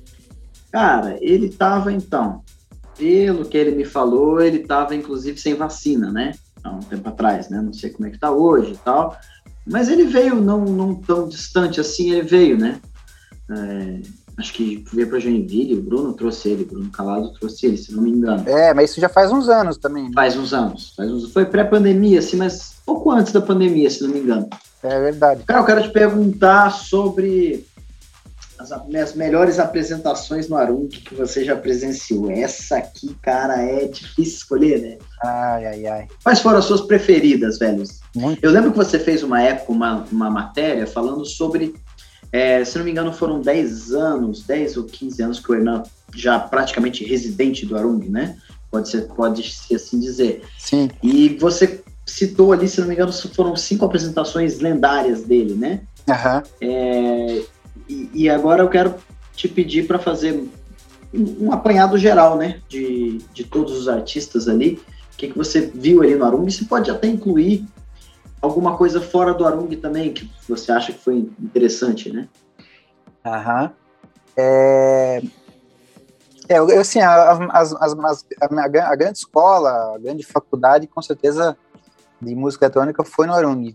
Eu já fui em alguns festivais e tudo mais, mas é no, no Arung realmente que eu, que, eu, que eu acho que se eu pegar os, os, os, sets mais incríveis que eu já ouvi, eu acho que vai bater todos eles no, no Arung. É, até porque eu, eu, eu, eu, não tenho uma dificuldade de comparar com o festival, sabe? Duas horas, é, às vezes tô tocando depois de um artista, e às vezes não é exatamente aquilo que o DJ queria tocar, e tá mais adaptando, sabe, ao que já vem tocando na noite. Então, é, não tem como comparar um DJ set, por mais bom que seja, com um long set no, no. Não tem, é impossível. Tem sets muito marcantes. Dá muita liberdade, né? É, tem sets muito, muito marcantes. Pegando lá desde o começo, tem o, o Danny Howes em 2010, foi em, em julho, não, foi em agosto, é, se não me engano, 20 de agosto, um pouquinho antes do meu aniversário. É, foi um set, ele era né, já um, é, é ainda né, uma, das, um, uma das lendas do house progressivo, apesar de ele não gostar muito desse estilo para ele, inclusive eu fiz uma entrevista com ele uma vez, ele, ele prefere mais denominar o som dele como um house funk, um deep tech, uma coisa assim, mas eu coloco ele dentro desse, desses caras ali, os pais fundadores do, do estilo, ingleses, né? Ele está dentro de, dessa turma aí. E ele é um. Ele é o preferido do Hernan, não é? Eu, sempre que o é perguntado, ele sempre cita, sempre, sempre, sempre cita o Dani. Dani, o Laurent Garnier e. não lembro mais quem agora. Mas o Dani sempre, realmente, ele é um grande DJ. Eu, infelizmente, só vi ele duas vezes, porque ele parou de vir para o Brasil. Eu vi ele essa, essa vez em 2010 e, e, né, e, nessa época o, o Arung não tinha horário para terminar, e nessa época, nessa, nesse set dele, ele terminou 8 horas da manhã, e a galera tipo, ficou assim, não, tá louco, 8 horas da manhã é muito cedo. a gente, naquela época, mal sonhava, né, que a gente ia viver depois, mas a galera ficou revoltada, e ele, ele, ele no final, ele tocou Donna Summer de manhã, foi um set incrível, começou devagar, aquela construção impecável, um baita DJ mesmo. E, e, daí no final ele fazia sinal, não, eu tenho que pegar um voo, eu tenho que pegar um voo, eu tenho que ir, não, não posso tocar mais e tal. A galera meio que ficou revoltada. Bom se fosse hoje, né? Terminar às 8 horas. Seria, seria muito bom. É. Vou, falar dos, vou falar primeiro dos marcantes, depois eu falo dos meus, daí que são os favoritos mesmo. A primeira vez que eu vi o Ben Clock, é, em 2014, no carnaval, foi em 7, duas horas só no vinil, no Garden, tava super calor. Ele tinha tocado um dia antes em Nova York, que estava menos 2 graus, nevando. É, dois dias antes ele tinha tocado em Nova York. É, e daí ele veio para o Brasil e tocou, inclusive, depois, antes da Nina Krebs, eles tinham separado já, eles não se falaram quando ele, quando ele subiu no palco.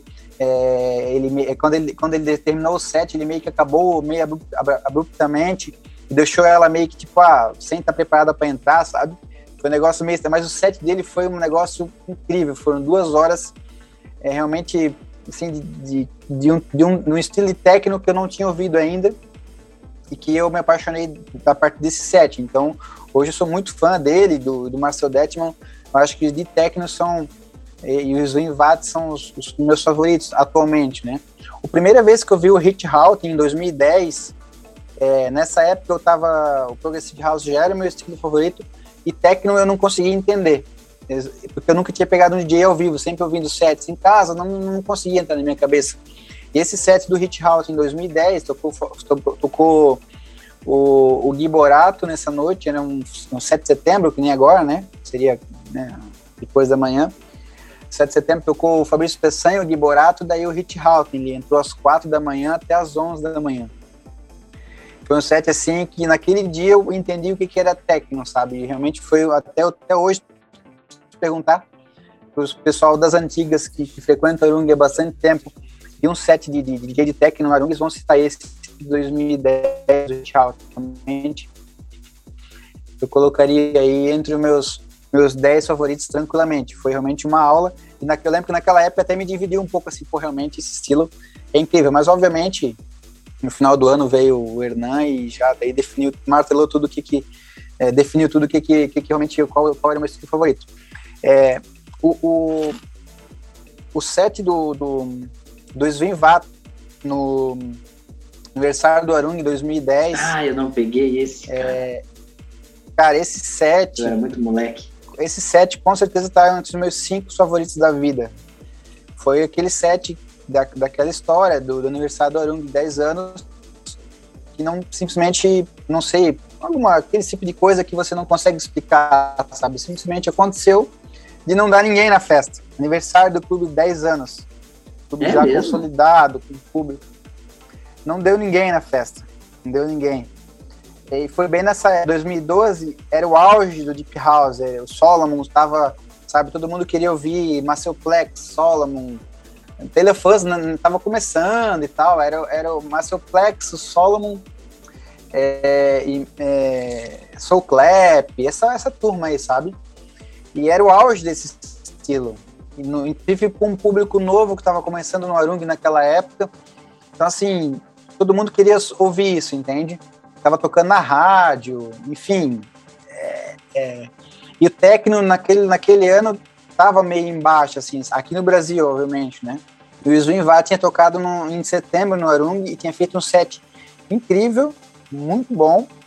É, e daí já foi convidado para vir tocar no aniversário do Arung. Eu acho que por, por causa disso, naquela época, para o clube fazer três finais de semana seguidos, é, não tinha. Hoje tu vai fazer, vai, vai ter público para três finais de semana seguidos. Naquela época, eu que foi é, ah, aniversário de anos tudo mais, mas eu acredito que o público meio que. Então, o público foi todo mundo no Marcarola, que estava muito em alto, Tech House também. Todo mundo foi no Mar Carola na primeira noite, todo mundo deixou para ir na última noite, que era, que era no, no, dois finais de semana seguidos, Solomon, que estava super lotado, o público não tinha como andar. Inclusive, eu fui nesse. nesse foi, foi nos, uma das piores noites do Arung da minha vida. Não, não tinha como andar, simplesmente você não conseguia se mexer de tanta gente. E, ne, e no meio ficou o Svin. E, e, foi, um, foi uma sexta-feira que estava chovendo, estava meio frio, sabe?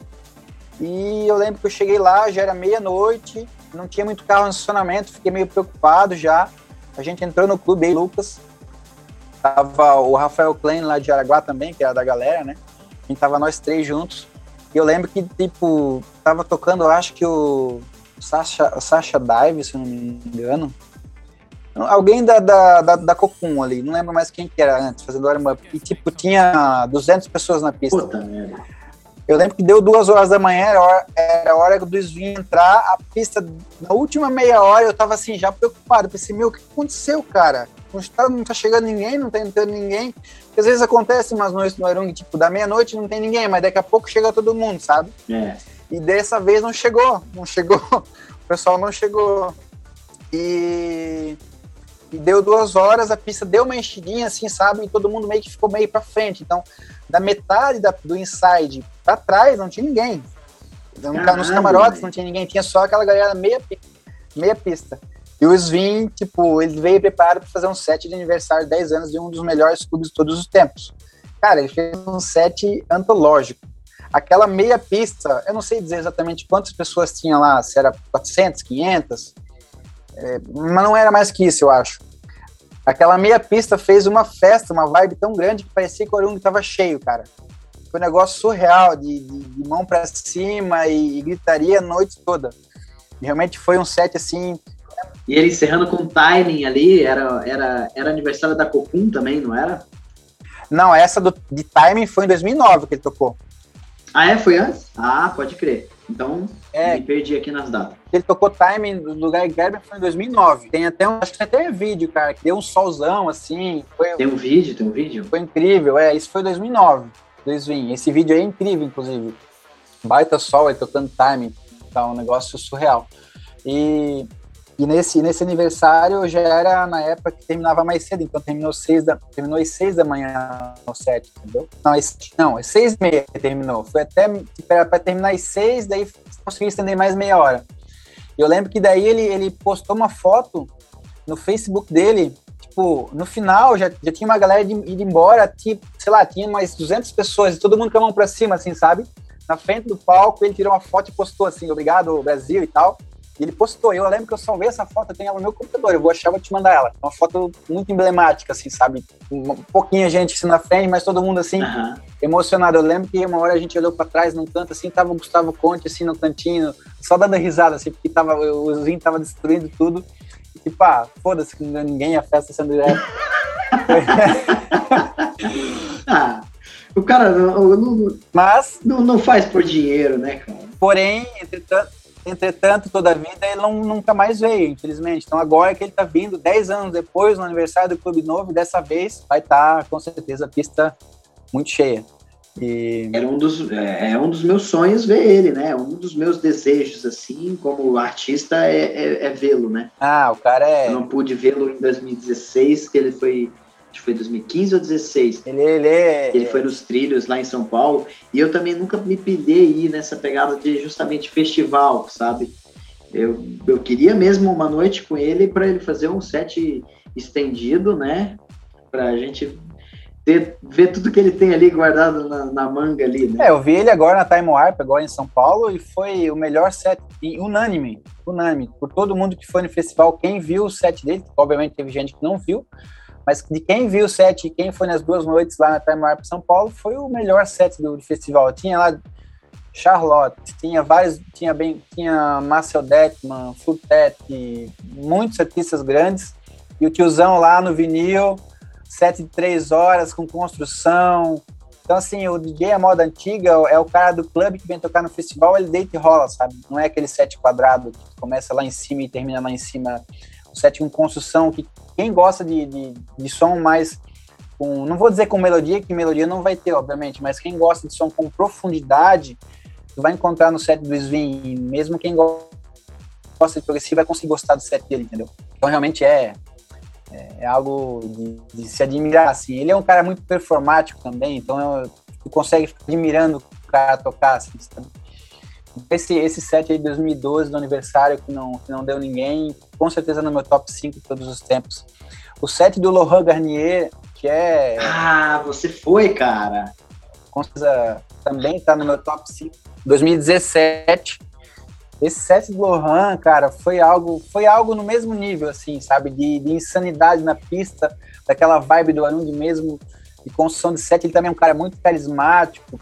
Cara aqui, esse cara aí é de, é de outro nível, assim, sabe? Tu vê quando o cara pega a pista, esses caras que tem muita história, que tu sabe, tu vê que é, que é outro patamar, sabe? Ele é um. Tanto é que ele é citado pelo Hernan como um, o DJ dos DJs, né? Conhecido como DJ dos DJs, mas citado como Hernan como um, DJ, um dos, um dos artistas favoritos dele. E ele realmente é, é tudo isso e muito mais que falam. Infelizmente, ele não, não, não vem muito para América do Sul, até mesmo para Buenos Aires, não vê ele muito para cá, né? Talvez questão de cachê e tudo mais, mas é um cara que se ele vinha, um, com certeza não vou perder por nada do mundo. Set 2017 do, do... Não, desculpa, de janeiro de 2018 foi. Do Lohan foi incrível. É, o, o, o set do John Digweed em 2017 é, foi a última vez que ele veio, inclusive, também. É, é, eu tinha visto ele já em 2012, que inclusive foi o Guy J que fez o warm-up, é, e vi ele também, se não me engano, em 2015, que ele tocou no Arung.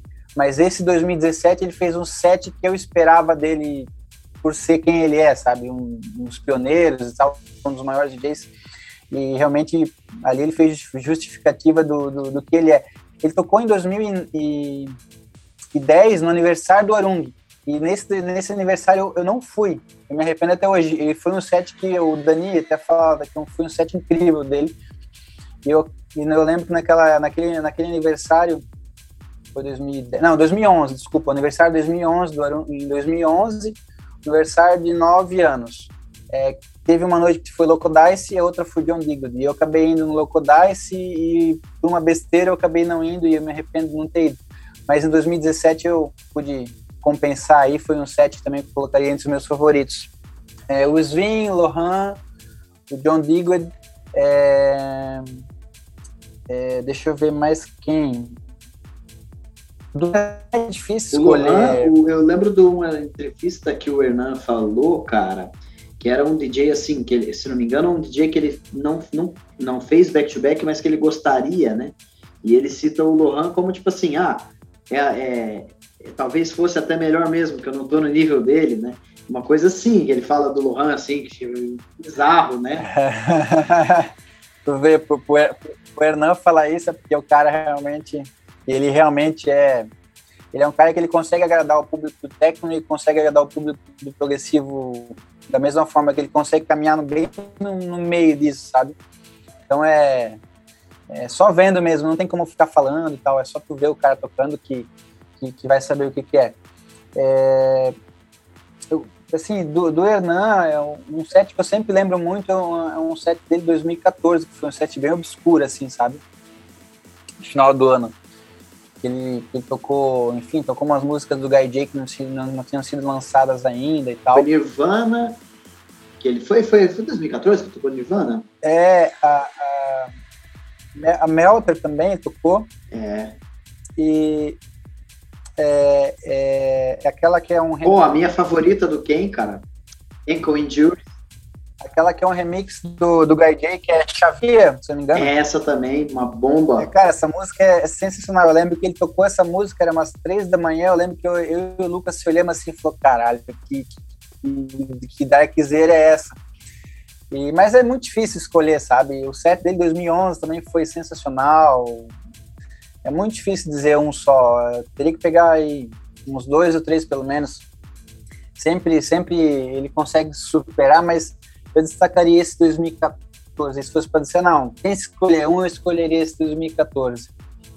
Talvez não seja o que o pessoal mais vai lembrar, mas para mim, pessoalmente, foi, foi muito marcante, assim. E acho que seria esses, assim, sabe? Seria esses aí.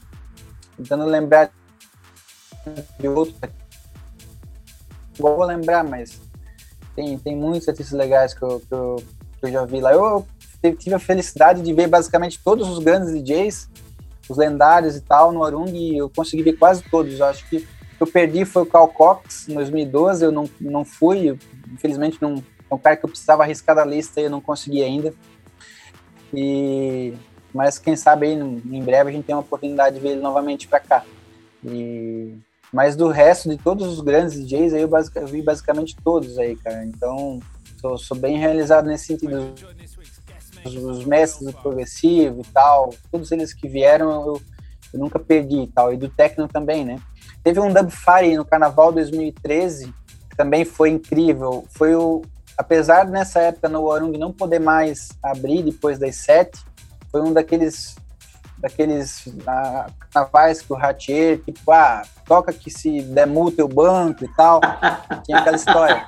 Então, é, então o, foi o, inclusive foi esse, esse Arung foi o último Arung do Carnaval 2013 que rolou depois das 8 horas. É, é que o Dubfire tocou até as até as, até as 10 e meia, se eu não me engano. Foi, foi um set à noite incrível e depois que amanheceu, ele melhorou ainda, foi uma coisa diferente. Foi realmente, deu um solzão assim daqueles históricos e tal. Foi realmente um set muito, muito marcante na parte da manhã. Foi, foi, eu infelizmente peguei essa parte final do Arung Sem Limites, né? Mas eu tive essa felicidade de ver esse Dubfire aí, que foi muito, muito marcante. Esse também, com certeza, eu colocaria entre meus, entre meus favoritos. Teve um Rick Raya também em, em, setembro de 2011. Acho que foi uma das últimas vezes que ele tocou encerrando o Arung. É, foi em outubro, na verdade, outubro de 2011. É, que foi incrível, ele tava tocando assim um set 5 e meia, 6 horas da manhã, incrível, e de repente ele teve que se encerrar porque chegou a polícia lá, federal e tal, teve denúncia no Ministério Público. Então ele teve que encerrar o set de nada, mas estava Tava incrível. Na época até ele, ele tinha me dado um CD lá de cima da cabine. eu tenho, não lembro se eu tenho CD ainda, mas era um CD bem legal dele, um set gravado assim. Bem show. Esse set também é bem, que eu lembro assim, bem marcante. Ontem eu escutei três sets dele, dele inclusive, por coincidência, né? Vou dirigindo, vai, vou botando no carro ali, né? Inclusive um set privado dele, que é, ele fez, se não me engano, para aquela gravadora que você Ruge, Ruge, qual é o nome da que o Gaiti falou, da gravadora? Ah, Ruge Chonk, né? Isso, exatamente. Ele foi, foi, não sei se ele fez um set para eles ou inspirado né, nessa gravadora também. Eu acho que foi inspirado na gravadora, só com músicas lançadas pela gravadora. Pode ser que seja. Agora, você falou sobre construção e, cara, essa é uma das perguntas, para mim, chave, assim, que eu vou te fazer, é justamente isso muito se fala em construção de set. Queria ver com você o que para você é uma boa construção de set.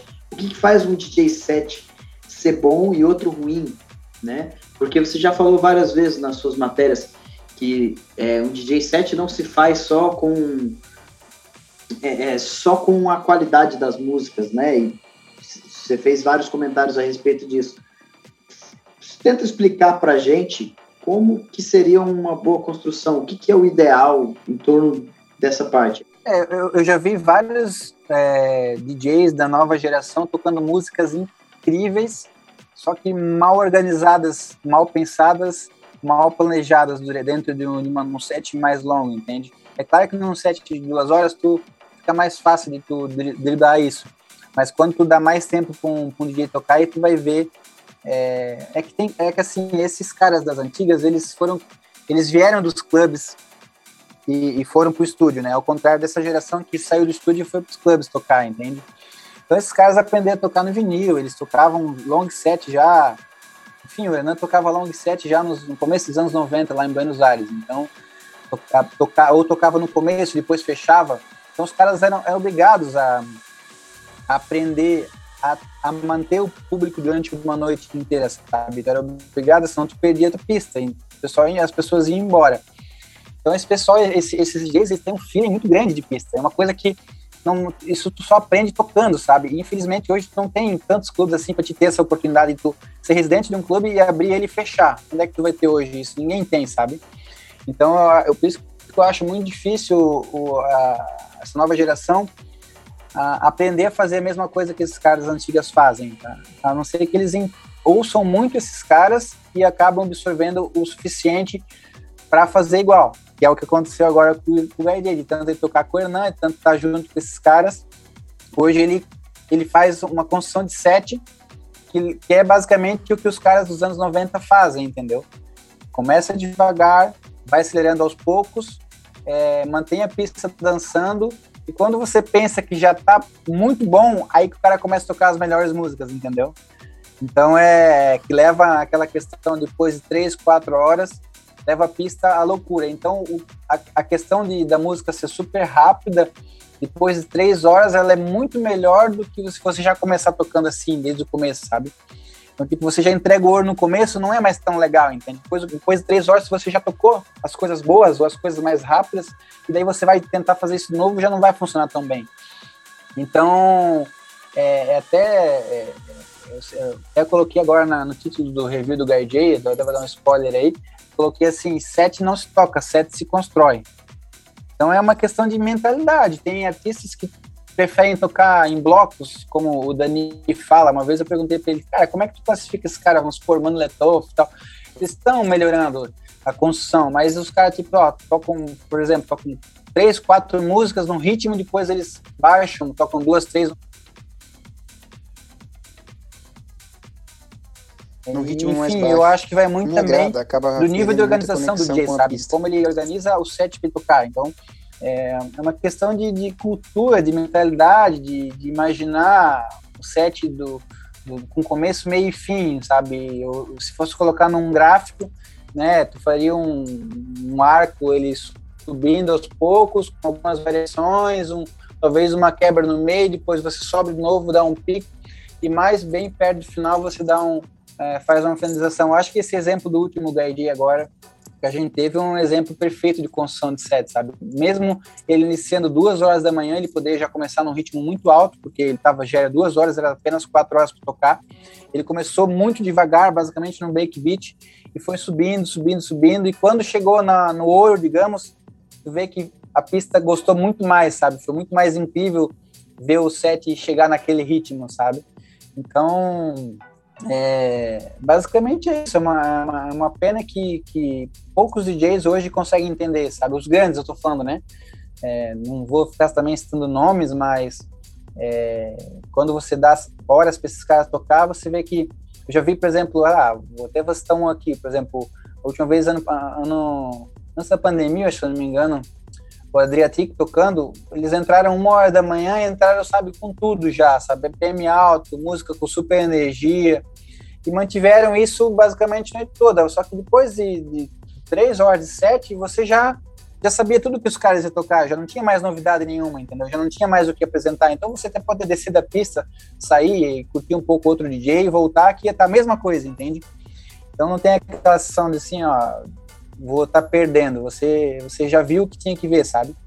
Então, essa questão de tocar muito um set quadrado, que eu falo, põe em blogs, não me agrada. E eu vejo que a pista, às vezes, não sabe diferenciar muito isso, mas quando um DJ faz um set construído, a pista reconhece, sabe? Então, é, é, é não, não é questão de ser de ser, vamos dizer, vangloriar o que é o passado, que é sempre melhor do que é o de hoje, mas é, existe sim uma diferença, eu acredito no, no, nesses DJs que aprenderam a tocar em clubes e, e depois foram e, e, se mantiveram ao longo dos anos e do pessoal que agora saiu do, dos estúdios e foram para a pista, né? A questão realmente de, de ter ter oportunidade de tocar mais tempo, né? Geralmente os caras tocam muito de festival, sete horas e tal. São poucos clubes no mundo hoje que dão mais de três horas por um artista tocar, sabe? Então, a questão da construção de set às vezes fica um pouquinho de lado, porque o cara também não é exigido para isso, entende? Então, é, acho que fosse para resumir, seria mais ou menos isso. é, eu, eu normalmente eu penso os meus sets, por exemplo, como uma, como uma onda senoidal crescente até chegar a um, um pico de ápice e onde você provavelmente vai, vai colocar um pouco mais de emoção, né? É muito bacana de colocar emoção nos, nos, finais dos sets, né, obviamente. Exato. E uma coisa que eu comento assim, não sei se você concorda comigo, uma música leve depois de uma música pesada torna ela mais leve do que ela já é. E eu vejo às vezes a galera, às vezes o cara, pum, erra na mão ali, sabe? Exatamente. Bom, uma música muito pesada. Eu lembro uma vez que o próprio Hernan falou isso, né? Depois que você, entre aspas, acelerou, você botou peso. Não dá para voltar atrás. Não, não é. tem como mais voltar atrás, né? É, é, é, essa, essa é a minha, minha, minha, minha questão mesmo. Esses caras, eles tomam muito cuidado em acelerar o set. Eles mantêm o máximo de tempo, eles não, não arriscam tocar uma música muito rápida, porque se eles tocarem, eles não, não eles têm uma, é uma questão de mentalidade, eles não, vão, não dão mais um passo atrás. Eles, porque daí tu vai, vamos dizer, tu vai perder um pouco a pista. E esse pessoal mais novo, eles não são muito preocupados com isso, sabe? Ah, beleza, depois eu reconstruo de novo essa energia, entendeu? em, em, achar o momento certo de acelerar, sabe? Geralmente depois de duas horas, o Sasha mesmo é um cara que ele precisa de muito tempo para tocar, ele precisa sempre mais de quatro horas. No começo ele, ele mesmo às vezes precisa se achar um pouco e tal, achar as músicas, depois achar o caminho e aos poucos de fazer o set crescendo e no final dar aquela explosão emocional, assim, sabe? Que daí todo mundo levanta as mãos e tal. Então, tem várias formas de terminar, né? Mas geralmente, como tu falou, as músicas com, com linhas de baixos mais longas e mais emotivas, espaciais, assim, que deixa pro final.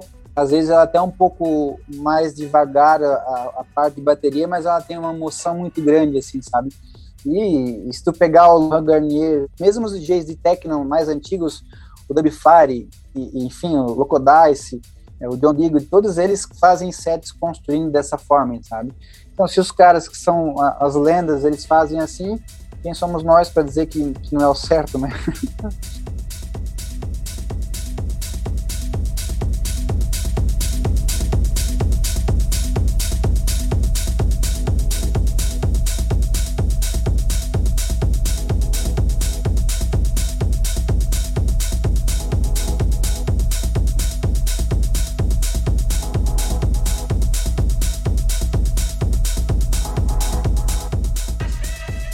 Quero entrar um pouco na, na parte da, das matérias que você faz, dos reviews e tudo mais. Então eu separei um trecho aqui, só para a galera que está tá escutando aqui acompanhar, um trecho de uma matéria que você escreveu. Tá. As noites de inverno no Arung Beach Club sempre trazem uma aura distinta. Afinal, a soma das correntes sanguíneas aquecidas que transitam por dentro do cobertor triangular de madeira fazem o ar gélido de julho ficar do lado de fora. Eu acho muito massa a forma que você coloca as palavras e, e vai criando toda uma aura dentro do, do, do texto e, e, é, e é de fato aquilo que eu falei na introdução, cara. Puta, eu arrepiava lendo os reviews da noite do Hernan, que era sempre uma parada que a gente ia escutando ali, às vezes, os vídeos, é, assistindo os vídeos e, e, e, lendo a matéria, cara, e ia lembrando, ia passando um filme do, do que aconteceu na noite, né? Fala, cara, conta aí um pouco da, dessa parada de sobre a escrita e como você começou a escrever. Você falou sobre a entrevista em 2016 que você começou a fazer, certo? Uhum. E nós vamos abordar um pouco sobre as matérias, né? Como é, como é que elas são feitas e tipo de. Como é que você trabalha as matérias, né? As matérias, os reviews, né? Cara, é, basicamente escrever começou meio que por acaso. Eu não, não sabia que eu, que eu tinha, vamos dizer, uma facilidade para escrever, sabe? Aconteceu em 2014 com um amigo aqui, o William Kraup, deve se conhecer, DJ, e na época ele precisava fazer um, a biografia dele, o release e tal, e a gente, né, eu sempre fui um cara que desde a da época da faculdade sempre gostei muito de ler, sempre comprei muitos livros e tal. Ele falou assim, cara, pô, quando a gente conversa, escreve legal, por que tu não tenta fazer a minha release, cara? Eu não consigo, eu não sei fazer. Eu falei, ah, eu não sei se eu consigo fazer, mas como é pra ti e tal, vou, vou tentar. E eu fiz o, a, a, bio dele e, e, na época o Igor, que é lá de Curitiba, o Igor Rodrigues, que era da Drop Cool, que era a agência dele lá de Floripa na, na época, ele, gostou muito da, da, biografia que eu fiz do William, ele era manager dele, e, e na época o Igor morava com, com, com o Lucas, o falece, né, até faleceu né, faz um, faz um tempo já o Lucas da Fauzi, eles moravam junto numa casa lá em Jurerê. E daí o, o, o Igor gostou tanto de, do, do, do, da biografia que eu fiz do William e tal, por que não faz umas matérias aqui para a Fauzi? Eles estão precisando de editores novos que escrevam aí sobre. É, eu sei que tu frequenta muito o Arung e tal. É, que faça, que escreva mais sobre a cena underground, porque na época a Foz só, só fazia cena comercial, sabe? É, era só essa, essa linha que eles trabalhavam editorial, né? Não tinha nada sobre o Arung, não tinha nada de matérias sobre a cena né, mais underground, digamos. Eu falei, ah, será, cara? Falei, ah, será? E, e daí ele falou, não, ele me incentivou, e daí ele falou, ah, o Lucas, falei com o Lucas aqui, o Lucas também gostou do teu, da tua bio, tenta fazer alguma coisa aí, manda para manda pro Lucas, e daí ele edita aqui e, e né, faz alguma matéria. E o Lucas desde o começo me deu carta branca para fazer o que eu quisesse, então eu me senti muito à vontade. Eu lembro que a primeira, a primeira matéria que eu fiz foi nessa época, 2000, foi 2015 daí já, eu lembro que o house progressivo estava meio que embaixo e tal. Eu queria muito que o Sasha voltasse tocando Arung e pensei, vou fazer uma matéria sobre o Sasha, contando a, um pouco a trajetória dele e tal, porque eu lembro que o, que o público não estava muito mais conectado com esse tipo de. O Hernan sempre se manteve muito bem, mas os outros estavam um pouco esquecidos, sabe? É, as lendas, da parte da, das lendas, no caso, né? E essa matéria da falando sobre o Sasha, eu fiz meio que uma reconstrução da carreira dele e e, e, na época ele tinha feito um back-to-back com o Dub Fi na, no Inter Music Festival em Miami. E foi bem comentado esse back-to-back. Ele meio que tipo, tava voltando, porque na, naquela época ele meio que começou a tocar uma linha um pouco mais masterplex, mais de boa. E nesse back-to-back meio que ele deu uma, uma virada para tocar em, em, grandes palcos novamente, sabe? Ser DJ headline de grandes festivais. Então, é... Então ele, ele esse back-to-back foi meio que um marco, assim, sabe? Não, eu quero, eu quero tocar na linha de frente de novo nos grandes festivais novamente, entendeu? Então você tem que ajustar o teu som para algo mais rápido, né? Então ele foi com uma linha mais quase que não vou dizer que foi técnico, mas uma, uma pegada bem diferente do que ele estava tocando nos últimos tempos, assim, nos últimos três, quatro anos. E a matéria foi um pouco disso também, falando sobre isso. E a matéria foi a primeira que eu fiz e eu lembro que deu deu muito sucesso, foi sucesso. A matéria estava cheia de erros. Eu lembro que o Lucas na época não fez uma edição muito boa. É, se eu pegasse hoje assim, eu reescreveria ela inteira, sabe? Eu não tinha experiência nenhuma em escrever, não, a questão de vírgulas ruim demais, só que a matéria estava legal assim de ler, sabe? Mas pegar a parte ortográfica dela estava terrível. tava sem mix e sem master a música, a, a matéria. Faltou mix e master. Foi boa essa Entendeu? analogia. Tava sem a masterização a matéria, mas a matéria tava boa, entendeu? Mas não tinha o brilho. Aquela coisa assim, que, né? É uma preocupação que eu tenho muito hoje. Até hoje, assim, eu nunca. É, nunca fiz um curso, nada assim. Eu fui mais assim, tentativa erra e tal. Eu, eu, eu, li, procurei ler alguns livros sobre escrita, como é que se escreve e tudo mais. Principalmente sobre. Do, tem um do, do, do Stephen King, é, que é sobre a escrita. É, e o Stephen King é um, enfim, um mestre, enfim, da, da, da dramaturgia, do terror e tudo mais. Né? Então ele tem um livro dando dicas e tal. E, E, e, tem uma frase que ele fala que, que escrever é humano, editar é divino. Essa frase é, é, é muito verdade, assim, porque o segredo de escrever está na edição, entende? Como uma música, quando tu produz, você cria né, um, um arranjo, uma melodia legal, mas se tu não souber fazer tu cria uma melodia, uma, uma melodia, legal, mas se tu não souber fazer o arranjo, depois fazer a mixagem boa, a música não vai funcionar, entendeu? É a mesma coisa na, quando você faz um texto, né? Eu passo muito tempo editando. Geralmente eu escrevo um monte de coisa, depois eu, eu, eu, perco muitas horas e dias, eu edito um pouco, depois eu fecho, aí eu vou outro dia, abro novamente, leio o texto de novo, vou editando ele, partes, vou modificando algumas palavras, vou modificando vírgula, vou modificando, modificando frases até que fique algo bom de ler continuamente. O texto tem que ficar bom de ler do início ao fim, sem palavras repetidas. Tem vários segredinhos aqui, alguns livros de, de leitura para quem, quem escreve, é, te dá essas dicas, mas eu meio que aprendi isso meio que sozinho, assim, sabe? Um meio que um feeling, sabe? Dicionário de sinônimos do Google ajuda? de vez em quando acessa? Ajuda, ajuda. Já, hoje, eu, hoje eu uso menos, mas já usei muito. Já usei muito. É, porque na, às vezes o cara, o vocabulário acaba, acaba esquecendo as palavras, o cara vai buscar, entendeu? É, então tem, tem várias preocupações, sabe? De, não, não, é impossível tu sair escrevendo e o texto vai sair bonito no começo. É impossível, não tem como, não, nenhum. E eu, eu achava que era uma coisa só minha, não, mas todos, todo, todos os escritores trabalham mais ou menos dessa forma, entende? Pelo que eu já pesquisei e li sobre quem escreve. Então, o cara, o cara tem uma ideia, escreve sobre aquilo, escreve de, da forma que o cara conseguir no começo, depois tu vai editando e vai ajeitando, vai arrumando para ficar algo bom de se ler, entende? Então, é, e, ter, e ter sobriedade e, e, ter bom senso é muito importante na escrita. Não pode se empolgar demais também com sobre o que está escrevendo, sabe? Então, sim, são vários truquezinhos, enfim, coisas que você precisa prestar atenção na hora que está editando para que fique legal. E, e, meu grande incentivo, acho que foi o meu grande incentivo de continuar escrevendo, foi são duas são duas questões. As portas que me abriram de pessoas e de artistas que eu pude conhecer é, nacionais. Hoje pô, eu tenho contato com, com vários caras que eu só via tocar sejam DJs aqui do Brasil ou de fora e tal.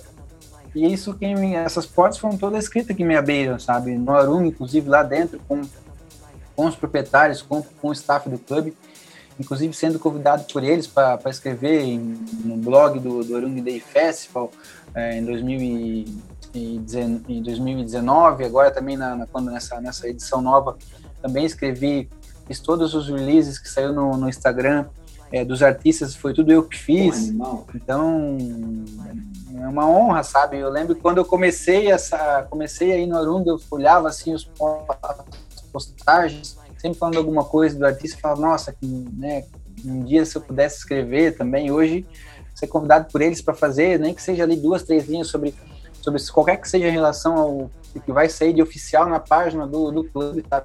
Tem milhares de pessoas que seguem e que vão ler aquilo, é muito gratificante, entende? Mas o meu maior incentivo, com certeza, foram as palavras do Hernan, em, em particular para mim, é, enfim, todas as vezes que eu, que eu mandei para ele o, o, review depois da festa dele, da noite de Norung, que eu mandei para ele ele ler, ele sempre me mandou alguma coisa falando, sabe, poxa, teve uma vez que ele falou assim, nossa, é incrível como tu escreve exatamente o que eu penso que deve ser o set, como deve ser construído. Então, eu acho que ele se identificou muito nas coisas que eu coloquei, ele é exatamente o que ele pensava realmente sobre música, entende? Então, acho que essa nossa questão da amizade também vem muito por causa disso, sabe? Então, eu fico bem, bem feliz em relação a isso. E, e uma vez eh, ele até comentou comigo que, que, enfim, ele tem uma carreira de 40 anos, já teve muitos jornalistas eh, em todas as épocas que escreveram sobre ele, fizeram reviews, e ele falou que eu fui o, o, a pessoa que mais conseguiu entender o que ele pensa sobre música. Então pensa, cara, para mim foi um negócio assim que sem palavras, entende? Imagina quantas pessoas, sei lá, na Europa, nos Estados Unidos, na Austrália, no Japão, já escreveram sobre ele, já fizeram reviews da, da, das festas e tal. E eu vi isso dele, eu tenho, obviamente, com certeza é algo muito sincero, eu não farei só para falarei só para agradar, eu não, é esse tipo de pessoa. Vai falar isso para mim, vai falar isso para outro também. Não, ele falou, então tá falado e isso com certeza é uma grande motivação para continuar, sabe, fazendo e, e, e, fazendo coisas diferentes. E, enfim, tem, tem os reviews da os reviews da, das festas e das entrevistas. Eu gosto muito também de fazer entrevista, gosto de elaborar as perguntas e tal. Sempre também saíram muito bem as perguntas. já fiz muitas bem legais com grandes artistas e sempre é bem legal de fazer. Você poder estar tá perguntando assim. Sempre fui eu sempre fui muito antes de escrever, eu sempre fui muito de ler assim, sabe, biografia de artistas, entrevistas com, a, com meus artistas favoritos e tal. Eu sempre consumi muita informação onde, é em qualquer portal que, que tivesse. Então hoje, por ter também lido muito sobre, é, acho que talvez ajude um pouco agora na, como, como também fazer uma entrevista bem feita, perguntas sensatas e tal, né? Então, tem tudo muito uma questão de, de, ter lido muito antes também. Você tem, tipo assim, bloqueio criativo, por exemplo, às vezes uma dificuldade de falar, caralho, não, tem horas que não, não, parece que não vai sair. Todo dia. Tem umas, uns bloqueios assim? É mesmo? É normal? Cara, e tem, acontece com você também de tipo, você pensa uma parada e na sua cabeça você com, começa a, a, falar como se fosse um discurso e aí na hora que você vai escrever não, não sai da mesma forma. Tem esse tipo de coisa também? Não, eu, eu, eu já fui mais de, de ficar pensando muito assim e depois chegar na hora não lembrar o que eu tinha pensado e tal. Hoje eu, eu, eu parto de alguma ideia, por exemplo, de um review, por exemplo, agora eu terminei do Guy J e sexta-feira enviei para a House Mag. Eu, part, eu parti de uma ideia, do, do eu, de uma ideia geral do que eu vi sobre o set e a partir disso eu vou construir o review inteiro, entende? Obviamente ter os vídeos ajuda muito, faz muita diferença você poder reconstruir o, o set através de, da, dos vídeos que eu, que eu gravo, depois sai sempre na, no, no, no YouTube, sempre crio a playlist lá. E, e, eles me ajudam muito. Na época que, que eu não gravava, eu sempre, né, na, na, nas noites do Hernan, pelo menos, eu sempre pegava os vídeos do Fernando lá do Curitiba, ele sempre gravou bastante. Então sempre me ajudou, me ajudou muito a, a reconstituir a noite e poder estar tá, tá, tá contando detalhes, porque tu lembrar tudo assim de cabeça é impossível. Não, ah, o pessoal pergunta, ah, como é que tu consegue lembrar de tantos detalhes e tal? Falam, né, os vídeos ajudam muito. Uma ideia que você tem, você tem os vídeos de referência para ver se a, a tua ideia está realmente batendo o que aconteceu na noite, entendeu? Que às vezes você imagina uma coisa, mas você vai ver os vídeos, ah, não foi bem assim e tal, entende? E, e enfim, eu, eu, é, eu sou de escrever pouco, assim, ao mesmo, numa noite, sabe? Eu escrevo, por uma hora, uma hora e meia no máximo, aí eu já enjoo, e daí eu fecho, vou fazer outra coisa, vou ver uma série, vou, enfim. E daí outro dia abro de novo. É, é um trabalho mais de longo prazo, por isso que geralmente eu não, eu dificilmente consigo fazer um review na, já na semana seguinte, sabe? Que saiu. Eu gostaria de conseguir já fazer na mesma semana, porque daí o público está mais em cima da noite e tal mas eu não consigo menos do que duas semanas para fazer um review bem feito, com vários detalhes. Eu preciso realmente de tempo, é, porque também na pressa, às vezes tu escreve uma coisa, aí depois você, eu fecho, daí no outro dia eu abro, daí eu vou lá e eu edito um monte de coisa que eu achei que já estava pronto, sabe? Então, quando você está escrevendo, você acha, você vê uma coisa, você deixa de, de, ver vários outros detalhes, sabe? Palavras repetidas, principalmente, sabe? Ou frases não tão bem encaixadas, ou, ou não estão fazendo muito sentido.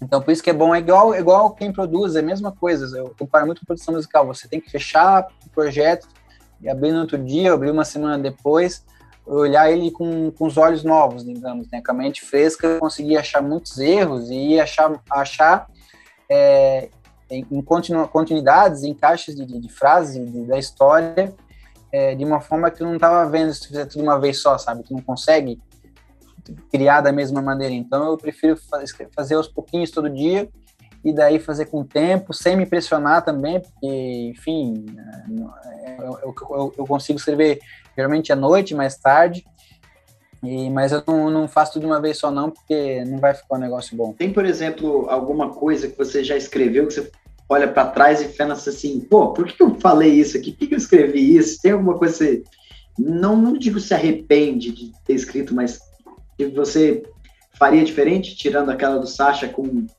que ficou sem mix e master? Não, teve os meus primeiros reviews, os meus primeiros reviews do, do Hernan, é, eu, foram assim, eu lembro que eu falava muito bem e, e, ficava assim de cara, mas talvez hoje eu não, eu não faria igual. Não que eu, que eu não goste, eu acho incrível, mas eu acho que, como eram os primeiros que eu estava fazendo, eu tinha uma ousadia que hoje eu não tenho mais, entende?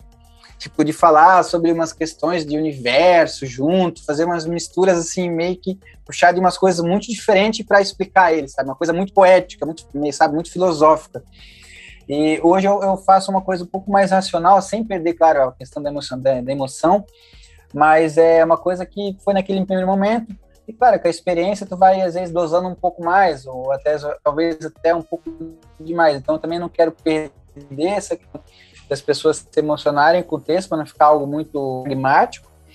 E mas sempre quando eu leio os primeiros reviews que eu fiz, do, principalmente do Hernan, eu falo assim, meu Deus, como é que eu escrevi isso, cara? hoje eu não acho que eu não teria coragem de colocar isso. Eu, eu, talvez hoje eu acharia, ah, acho que isso vai ser brega, cara, ninguém vai gostar disso. Naquela época eu não tinha essa visão, não tinha esse medo, e eu escrevi e todo mundo achou legal, entendeu? Talvez hoje eu não teria mais essa coragem de fazer algumas, algumas, algumas junções, como teve uma vez que eu Eu li um livro do Pepe Guardiola, é, de um jornalista espanhol que acompanhou ele durante é, a estreia dele é um livro do Pepe no primeiro ano aqui. do Bayern de Munique. Eu, eu sei que o Hernan é muito fã do Pepe. O Hernan, um dos ídolos dele é o do Barcelona, lá do, de 2008, 2012 tudo mais. O Hernan morava em Barcelona naquela época, então é, ele, ele pegava o primeiro voo que tinha da, da, da, festa no sábado para quatro da tarde, tá lá no Camp Nou vendo o Barcelona jogar, entendeu? Então ele, ele acompanhou toda essa época também. Eu fiz meio que uma relação do, do, do de algumas falas do, do Pepe com ele, então ele achou incrível, ele disse, não, tá me acompanhando o Pepe, isso não dá, é impossível e tal, porque é o ídolo dele, entendeu? Então, é umas referências assim que eu acho, eu, eu gosto de usar, mas, enfim, isso não tem como explicar, é da base que tu tens, entende? Tu, se eu não tivesse lido esse livro, eu não teria como colocar alguma coisa nesse, nesse sentido num review, entende? Teve algum review, assim, difícil de fazer, que eu falo no sentido de, por exemplo, vamos supor que você vai... É, como, primeiro, como funciona, né? As matérias, a, os portais te pedem, o Arung te, te pede, ou você tem uma certa liberdade, ou é um pouco dos dois. E aí eu já vou emendar na pergunta do dessa da dificuldade assim de às vezes de fazer um review de um artista por exemplo, que talvez você não ache tão interessante ou você tenha dificuldade de encontrar, assim, não é qualidades, mas, por exemplo, vou dar um exemplo do Marcel Plex, é, que foi que você fez um review da noite dele de, de aniversário, que foi uma noite que foi meio criticada, né? Foi a noite que ele jogou o copo no público, acertou a menina e tudo mais. E como é que você faz um review, às vezes, que você não pode, por exemplo, pô, dizer que foi uma bosta, né? Mesmo que tenha sido, e aí é, e, e, acredito também que não, não, tenha tido nenhuma noite assim que tenha sido horrível para dizer, né? Que você tem que fazer um review. Mas como funciona isso nessa parte de você às vezes não conseguir encontrar, digamos, elogios ali para tornar o review ali mais especial, né? Então, eu, eu assim, eu não tenho nenhuma exigência da, da, da House Mag que é para quem eu faço os reviews. Para Latage eu faço outras matérias, às vezes algum, sobre algum álbum, ou enfim, alguma entrevista, alguma matéria diferente. E agora com a Groove eu tenho uma coluna ali da que a chama Timeless, que é que é uma, a gente começou essa relação agora faz aí dois meses. Só para situar o pessoal aqui, a Timeless é o é o bloco, pode assim dizer, né, Jonas? É um, uma coluna, uma coluna, né? Uma coluna. Uma coluna do Jonas na, na Groove Mag, onde ele convida alguns artistas para trazer. São três músicas, né? Três. Três músicas atemporais, seria isso? Não exatamente atemporais, seriam a ideia. Eu tive, eu tive essa ideia da Time, da Time eu estava ouvindo esses dias umas músicas antigas no carro, e inclusive tinha uma música do Solomon, da época ali daquele álbum dele, 2009, que é um álbum excelente, que eu não lembro agora o nome. E eu falei, nossa, como essa música parece ser de agora, sabe? E daí eu meio que tive a ideia, nossa, seria legal se eu convidasse artistas para a case e trazerem música que eles tocavam anos atrás e som que tem os elementos, a construção, os timbres atuais, entende? A ideia não é exatamente trazer clássicos ou músicas conhecidas, eu queria mais é que os artistas trouxessem músicas que ninguém conhece, entende? E a ideia, a ideia principal é essa, entende? Da, da, da coluna. Que, que os convidados procurem na case músicas antigas que eles tocavam e que é, que eles poderiam tocar hoje, que tipo, quem ouvisse ia dizer assim, nossa, aqui é uma prova muito legal, e o cara vai descobrir a música de 2015, 2014, 2009, entendeu? Então essa, essa é a ideia, tá sendo bem legal que todo mundo que eu convidei, né, é, gostou muito da ideia, porque todo mundo gosta de remexer em músicas antigas e tal, é um negócio bem é nostálgico pra caramba, e a gente encontra cada pérola ali na, na coluna, cara, é animal. Já, já teve o quê? Umas seis edições? É, a ideia é que o público também acabe conhecendo músicas diferentes, não só o que está saindo toda a vida no top 10 do Beatport ou nas promos e tal.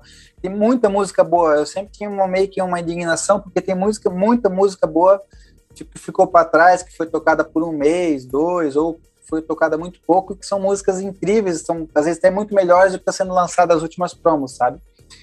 Então, eu, eu, eu acredito muito que é possível hoje fazer um set de alto nível só com músicas antigas. Todo mundo vai dizer assim, nossa, onde é que esse cara tirou essas músicas, sabe? Tem muitos DJs que usam músicas antigas. Danny Howes é um desses. E é, tá na sétima edição. É, amanhã, amanhã é, na, na quarta-feira vai sair o Dani. Mas enfim, é, essa do Macioplex realmente eu acho que foi a mais difícil que eu tive que fazer até hoje. É, porque, na verdade, no fim, eu acabei vendo o Graziano Rafa no Garden, porque estava muito cheio o Macioplex, estava impossível de ficar lá em cima. E eu só fui para eu só fui para ver o Macioplex na, na última hora ali, que tocou os clássicos, tá? Learn to Fly, enfim, outras músicas é, conhecidas dele, que eu tava com vontade de ouvir dele, sabe? Eu já tinha ouvido uma vez, mas, pô, eu gosto pra caramba das músicas, então vou lá ver o cara tocar e tal e por mais que seja para alguns repetitivo, mas eu, eu, eu gostei de estar tá ouvindo uh, as músicas que ele tocou, os clássicos dele, entendeu? Porque são músicas que marcaram muito, que eu gosto mais. É, então eu tentei focar nisso, sabe? Tipo, pô, eu tava lá curtindo, vendo um cara que fez músicas que são né, clássicos e tal, que a gente sabe quanto é difícil fazer uma música tão boa quanto ele faz. E, e meio que o lance do, do, do, que aconteceu ali do copo, meio que, meio que contornei, assim, sabe?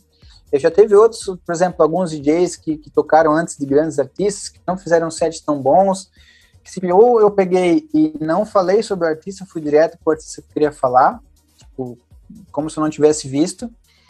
É, eu não sei, não sei se eu tenho direito, às vezes, de estar criticando um DJ, ou vamos supor, um residente, ou alguma coisa assim, que às vezes não estava numa noite tão legal, entende? É, e eu sei que às vezes o, o cara é um DJ muito bom, entende?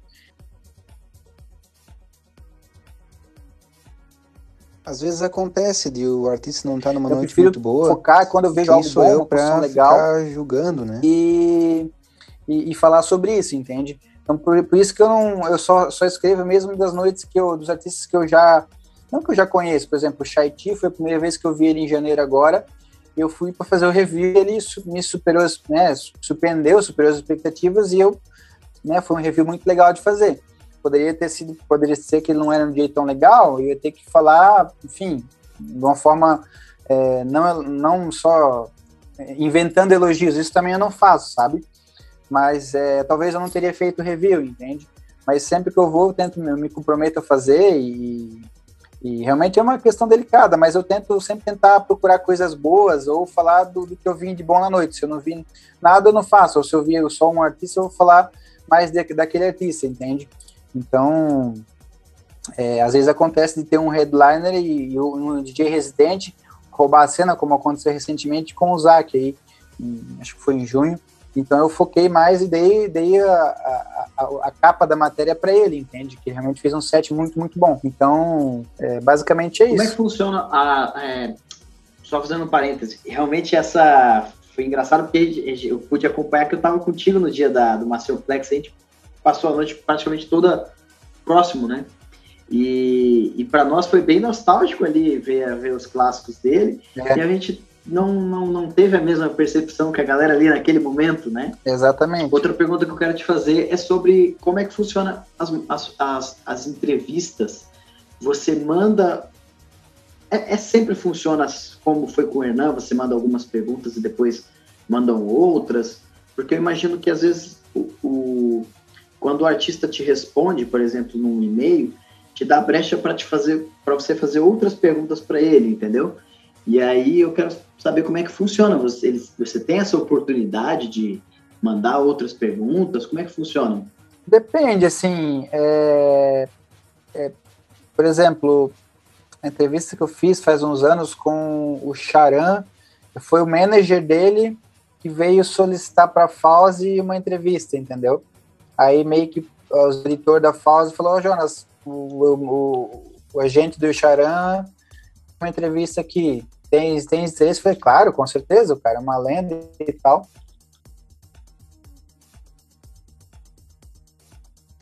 Algumas entrevistas surgiram dessa forma, mas a maioria fui eu que fui atrás, assim, sabe? Mas principalmente os então, nacionais, eu acabei, eu acabei fazendo, fazendo amizade com, direto e com, né, residentes, com residentes do também. com outros DJs também, de, de, enfim, de outras cenas. É, mas eu sempre procurei fazer aquilo que eu gostasse, entendeu? Com, e com artistas que eu, que eu, que eu, que eu admiro. Nunca, nunca vi fazer. É, é, nunca, nunca vi muito sentido fazer o trabalho mais jornalístico, tipo, ah, isso aqui eu, ah, eu sou obrigado a fazer uma entrevista com um cara de trance, entendeu? Não, não, é um, não é um estilo que eu ouço, não é um estilo que eu entendo tão bem, que eu frequento. Então, para mim não faz sentido, sabe? Eu não tenho essa obrigação jornalística de ter que fazer matérias de, de variadas com para, enfim, para gerar conteúdo para a revista. Como eu tenho uma relação que é assim, ah, eu faço quando eu quiser, então eu escolho o que eu quero fazer, entende? Eu sempre, sempre me deixei nessa, dentro dessa liberdade também em todas as revistas que eu, que eu, que eu escrevi, sempre foi dessa forma, entende? De, de, de pá, vou fazer o que, eu, o que eu gosto, o que eu achar melhor, porque senão também não faz sentido para mim, entende? Eu, eu, gastar energia e tempo em algo que, eu não, que, eu não, que eu não, não faz sentido para mim, sabe? Então, muitos foi assim de, por e-mail, alguns foi de conversar no WhatsApp, daí mandar por e-mail, obviamente, para responder. É, essa última do Guardian agora foi, a gente fez meio que é, eu mandei, é, não, a gente conversou no Instagram, no direct, aí ele mandou o e-mail dele, eu mandei as, as entrevi a entrevista para ele no e-mail, ele me respondeu direto no e-mail mesmo, no corpo mesmo do e-mail, ele me respondeu ela. Aí depois teve mais uma, uma, uma pergunta final que eu mandei para ele direto no direct mesmo, e daí ele já respondeu ali mesmo e tal, tava voando. E, e já peguei, já traduzi e coloquei no review e fiz a introdução e é meio que, meio que na, na raça mesmo, não tem muito, muito protocolo, não. Faça um paralelo, cara. Queria que você comentasse aqui. Acabou que a gente. Era até um assunto que, que eu queria né, ter abordado até um pouco antes, talvez. Falar um pouco sobre o seu amor pela astrologia. É, astrologia, não é? Ou é astronomia? Astrologia. Astronomia. Astronomia. Astronomia. é a, a astrologia é, é, coisa de sigla, essas coisas, né? Enfim. Isso mesmo, é, é, uma, é, uma, é uma corrente já que não, é, não, não envolve a ciência, entende? Fala, fala um pouco pra gente, cara, sobre esse amor, essa paixão que você tem aí sobre a astronomia e cara, eu acredito que, tem, que, muito tem a ver, assim, até de repente com gosto musical, né, cara? Traça um paralelo pra gente aí, faz alguns comentários a respeito disso. Você gosta muito de, de histórias também, né? É, a história sempre foi a matéria que eu mais me dei bem na escola. Sempre tive muita facilidade e tal, sempre gostei, isso já vem da escola.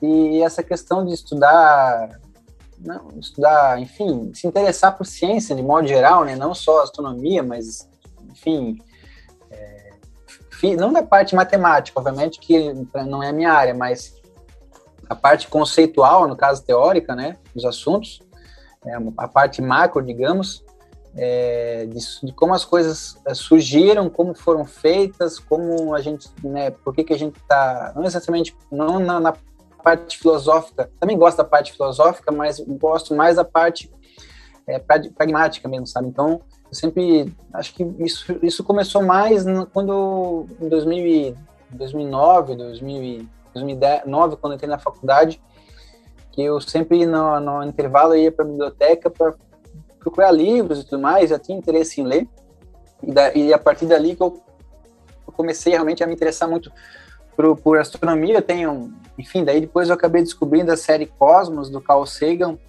é, tem até no YouTube, que é dos anos 70, anos 80, foi a série de, divulgação científica mais assistida de todos os tempos. Naquela época foi assistida por, por mais de, de meio bilhão de, de, pessoas, então, uma série sobre ciências no mundo inteiro, né?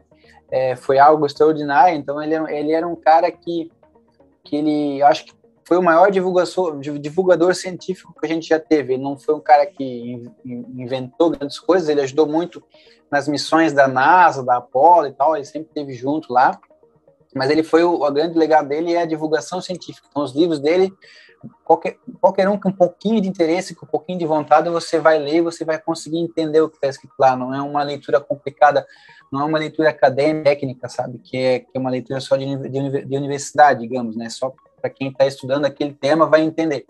Então, se você pegar os livros do Carl Sagan, tem basicamente todos é, enfim, Billions e Billions, Pálido Ponto Azul, Contato, enfim, são vários.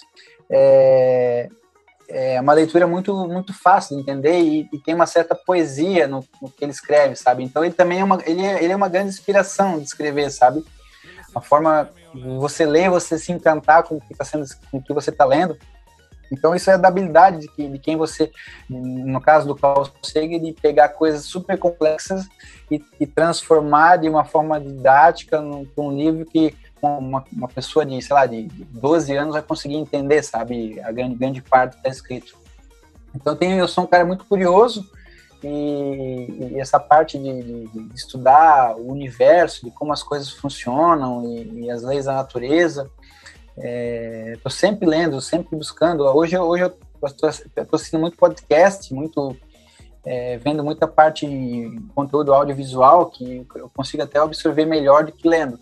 Mas estou sempre lendo alguma coisa todos os dias, estou sempre lendo um livro diferente, ou relendo alguma coisa que eu já li e tudo mais.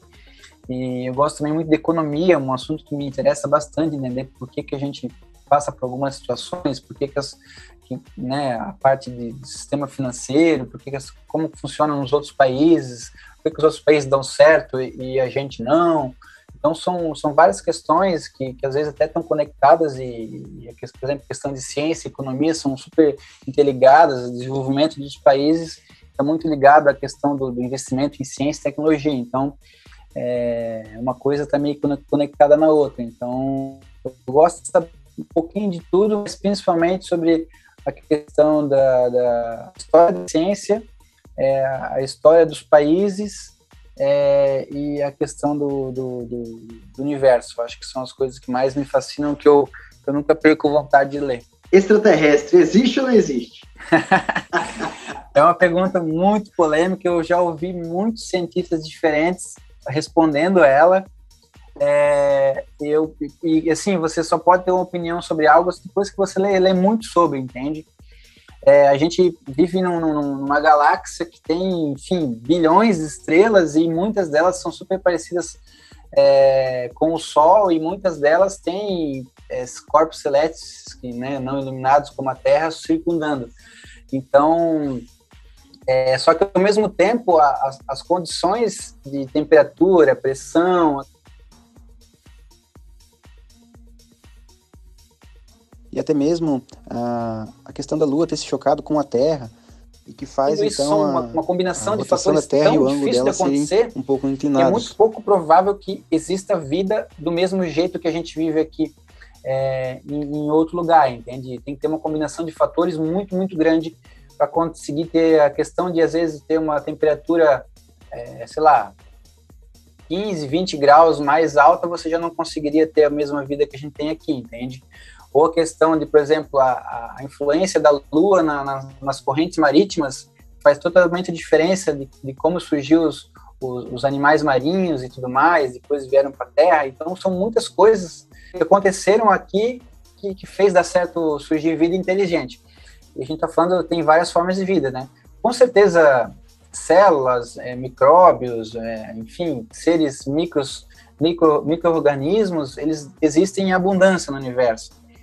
É, agora, seres que, a partir de unicelulares, que conseguiram se desenvolver e, e a partir disso sobreviver é, e criar e virarem uns animais não racionais, já fica muito difícil. E ainda, a partir disso, criarem um cérebro inteligente que consegue reconhecer que está existindo, é, eu, eu, acredito que isso é algo que, que, que, é muito raro. Eu não vou dizer que é impossível, mas é algo que é muito raro. É, são várias questões que tem, tem, que analisar. A gente não sabe exatamente se a gente, como ser humano, a gente está é uma das primeiras civilizações inteligentes a habitar o universo, ou já existem muitas, mas pela questão da distância, ser é muito longo, muito quase basicamente impossível a viagem entre os planetas pela distância, né? É, a, a, que a luz percorre e tudo mais, é, seja, é, mas é fisicamente impossível esses seres acabarem se, se esbarrando, entende? Então a gente, acredito que nos próximos 100 anos vai ter, ter grandes, grandes descobertas em relação à, à vida, se existe realmente vida inteligente fora da Terra ou não. Por enquanto, assim, o que eu vejo, a maioria dos cientistas é acreditando que não. Pode existir vidas não inteligentes, unidades celulares, com certeza vai existir, mas como a gente, é muito pouco provável. Como diria Carl Sagan, se existir vida fora da Terra, é um negócio muito assustador e se não existir também. De uma forma ou de outra, é, se a gente estiver sozinho também é muito assustador. Então, de uma forma ou de outra a gente fica assombrado.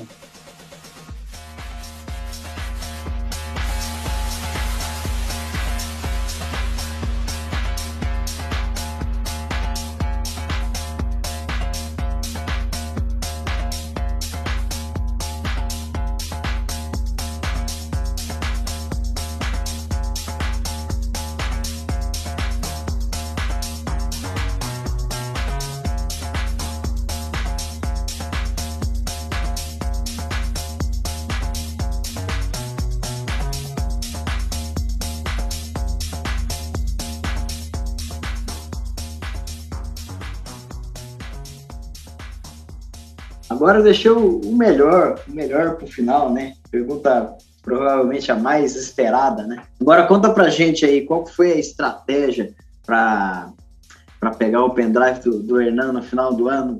Conta aí, vocês deram um. Você que fez o Cuba dele, é? Conta aí essa, essa história exclusiva para nós aqui do Tapa no Jogue. Cara, foi um negócio muito louco, cara. Foi um negócio muito engraçado. Porque é o que acontece, o... a gente subiu lá e o Gustavo, né? A gente, na verdade, já, já, já chegou no Arung. A gente chegou no Arung, faltava, sim, faltava era nove horas. Aí o Hernan tava chegando também de carro. O motorista estava trazendo ele. A gente já meio que entrou junto ali por trás, né? E, enfim, a gente ficou no camarim conversando, trocamos altas ideias ali e tal. E daí a gente subiu, ele começou a tocar, daí o Gustavo assim, ah, vamos pegar um litrinho e tal para beber, e tu vamos, então. Aí pegamos, bebemos, e daí, sei lá, acho que era umas duas da manhã, tinha acabado já.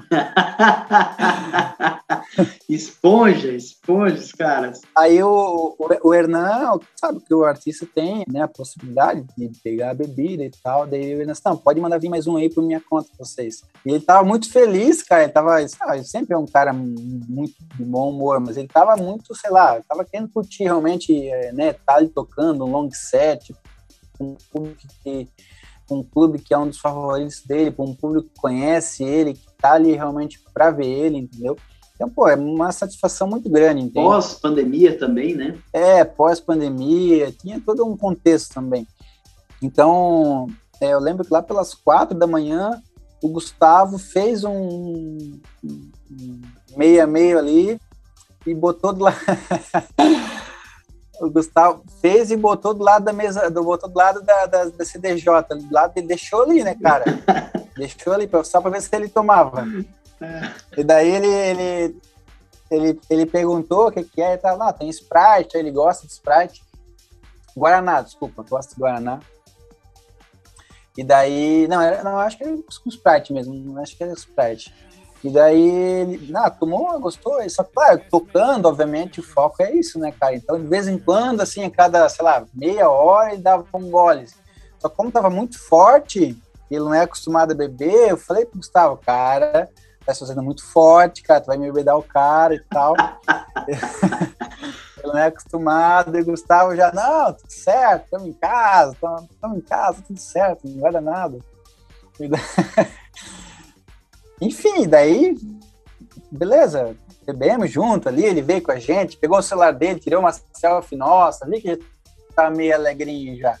Ele, ele, ele já falou uma vez para mim, ele, ele, como ele não, nunca bebeu, nunca gostou de beber na noite tal, ele sempre foi muito preocupado com a questão de, né, de, de, de, né, de errar e fazer coisa feia e tudo mais, né, ele sempre foi muito sério com isso, tanto por isso que nunca, nunca gostou de, beber, de, de, nada. Tocar e tomar água e deu, né, máximo energético. Só que nos últimos, ele falou pra gente que nos últimos aí, nos últimos, principalmente pós-pandemia, eu acho que, acho que a pandemia mexeu com um pouquinho todo mundo, sabe? Ele está tentando, na, vamos dizer, no final de sete, na, nas últimas última hora, as últimas duas horas, dar uma curtida, dar uma aproveitada e tomar, se dar o luxo de tomar um, um drink, entendeu? Mas como o Gustavo fez muito forte, acabou acho que passando um pouquinho do ponto ali. Enfim, aí acabou, acabou o set e tal, e a gente, eu tava aí, o Gustavo completamente bêbados, obviamente, e o Hernan bem alegre. É, a gente desceu aí e e o Hernan, ele tinha, ele tinha voo logo em seguida, ele não podia ficar muito tempo. Então ele tinha voo, se eu não me engano, era oito e meia. Tinha que já voltar.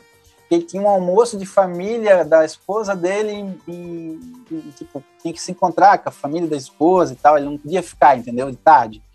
Então, é, ele meio que, como ele desceu, só se despedimos e tal, deu um abraço na Gabi e tal, e já pegou o carro e foi, entendeu? tipo, naquela loucura de final, assim, tá? E daí eu fiquei no camarim com a Gabi, conversando um pouco. Acho que não deu cinco, não deu cinco minutos que ele saiu. O Henrique, que é o que cuida da parte de som lá, do staff, é, da parte de iluminação também, em audiovisual, e desceu com aquela, uma, com um estojinho, assim, uma bolsinha com fecho, bem pequenininha, e assim, Cara, o Evan esqueceu os pendrives dele na CDJ. Ele de tocar, ele tava meio alegre e tal, ele esqueceu de tirar o pendrive. E desceu, entendeu? Só levou o fone.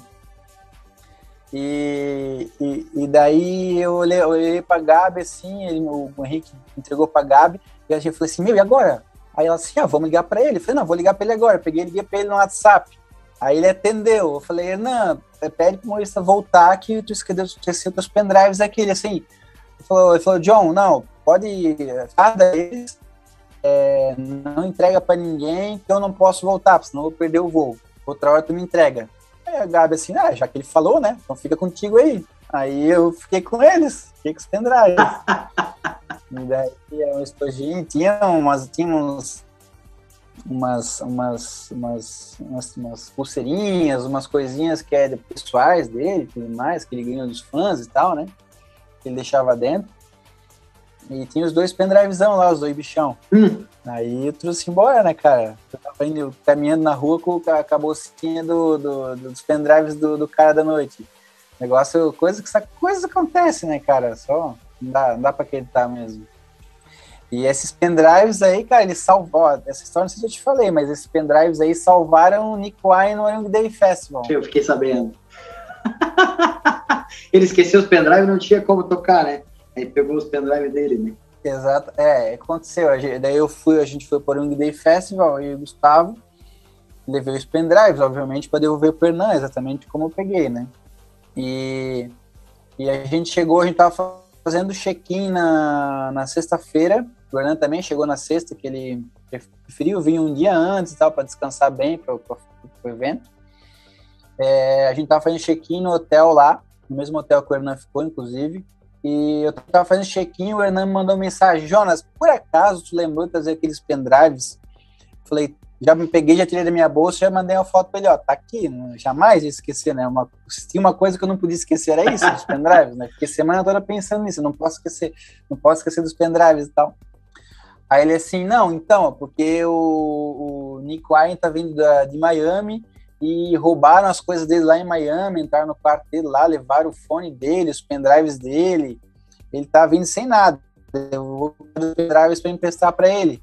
Não, tá aqui então, tá? É só pegar. E daí a gente foi. a gente foi jantar daí na, na sexta-feira à noite, tá com o pessoal do Alinco Ponte, com o Zagonel, e daí eu levei os pendrives e entreguei para ele daí. Entreguei já no saguão, acho. A gente marcou, a gente foi junto. E daí entreguei os pendrives para ele, daí o, ele entregou pro, pro Nick. O Nick chegou no sábado de madrugada.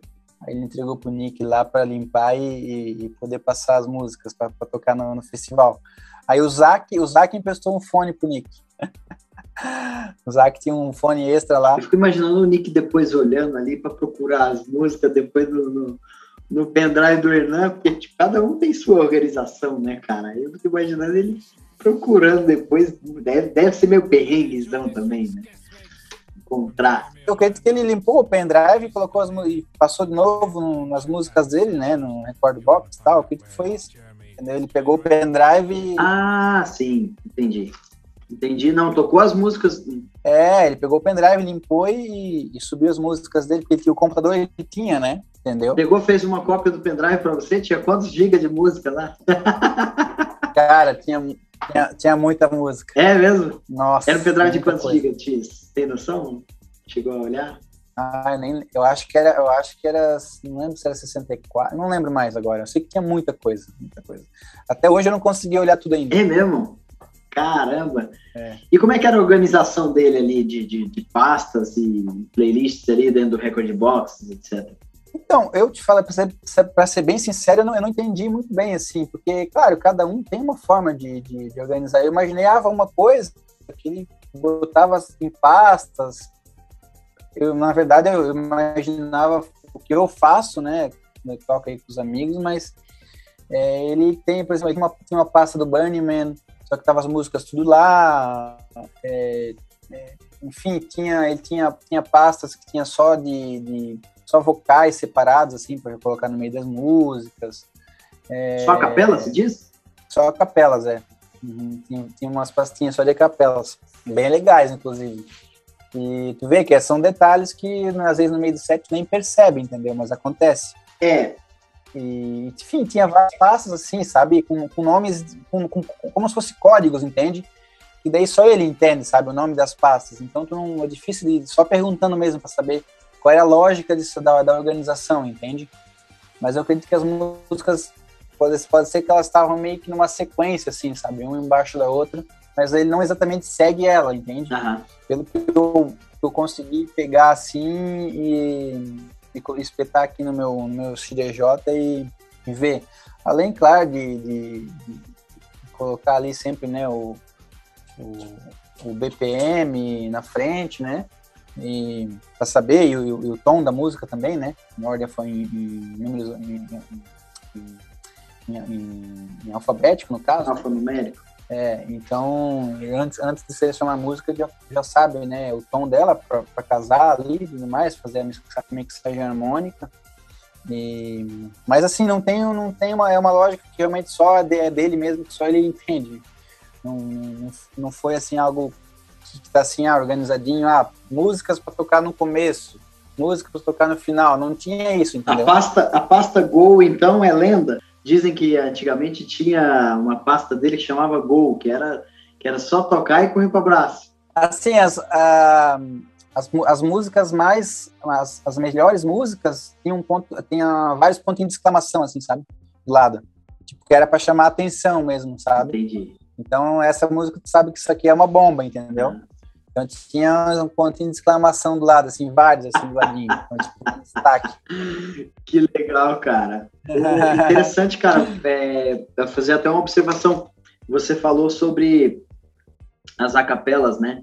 Eu lembro até hoje um set dele que já é, pô, antigo, né? Que ele usou. Eu procurei por muito tempo esse vocal e não achei. Né, que é um vocal, é um vocal como se fosse um discurso que ele usou num, num set no intervalo de uma música, né? E eu achei que era um bootleg, alguma coisa do tipo, e procurei, rodei, rodei, rodei não encontrei. E depois, muito tempo depois, uns anos depois, eu encontrei é, que ele usou uma introdução no set da pandemia, ele usou esse mesmo vocal. E aí, eu, e aí eu pude ir atrás do vocal e descobri que era um vocal do sogro dele, se não me engano, falando sobre os músicos, etc, né? É, e é bem interessante isso. Eu não lembro desse vocal aí, não, depois me manda. The musicians are skill, skill performance, não sei o que. Né? Ah, sim, sim, sim. Essa, essa, esse, esse, esse vocal. É um vocal clássico que ele já usou antigamente, inclusive. Sim, esse vocal aí, ele faz parte da abertura do álbum. É... Renascense. Oi? Renascense, não é? É, desse álbum é o do, do, do Master Series, esse mesmo. Uhum. Ele abre, ele abre o CD1 do Master Series. Tá lá? Eu não sabia que era do sogro dele vocal. Parece que é do sogro dele, se não me engano. Se eu não tô enganado, né? Eu vi numa, numa entrevista ou em alguma matéria ele falando sobre isso. É, é, um, é um vocal muito bonito, inclusive eu gosto muito. Ele realmente abriu. Deixa eu pegar aqui que hoje eu. Abre o CD1, se eu não me engano. É, acho que é esse, esse álbum aí mesmo. eu acho que é, é aqui, ó é, Peter King Musicians a capela. Isso, acho que é isso mesmo. É, o que acontece, a música 1 se chama uh, Lost and Found, que é que, a princípio é disso, só que não é Lost and Found de, de 2000 e, É uma intro mix, né? É, que, é uma, que é, na verdade, uma versão que é, é uma intro mix, que é diferente, né? Não consegue relacionar com a música original. E, e, e, entre a música 1 e a música 2 tem esse vocal aí que é Musicians, como tu falou, exatamente. A música 2 daí é a música do Martin Garcia.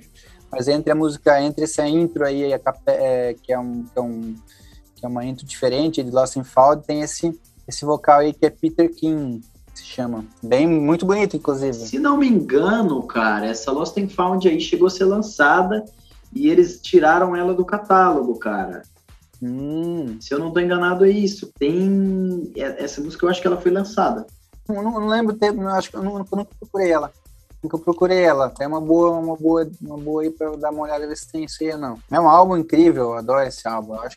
Tem mais alguma coisa que você queira acrescentar aí?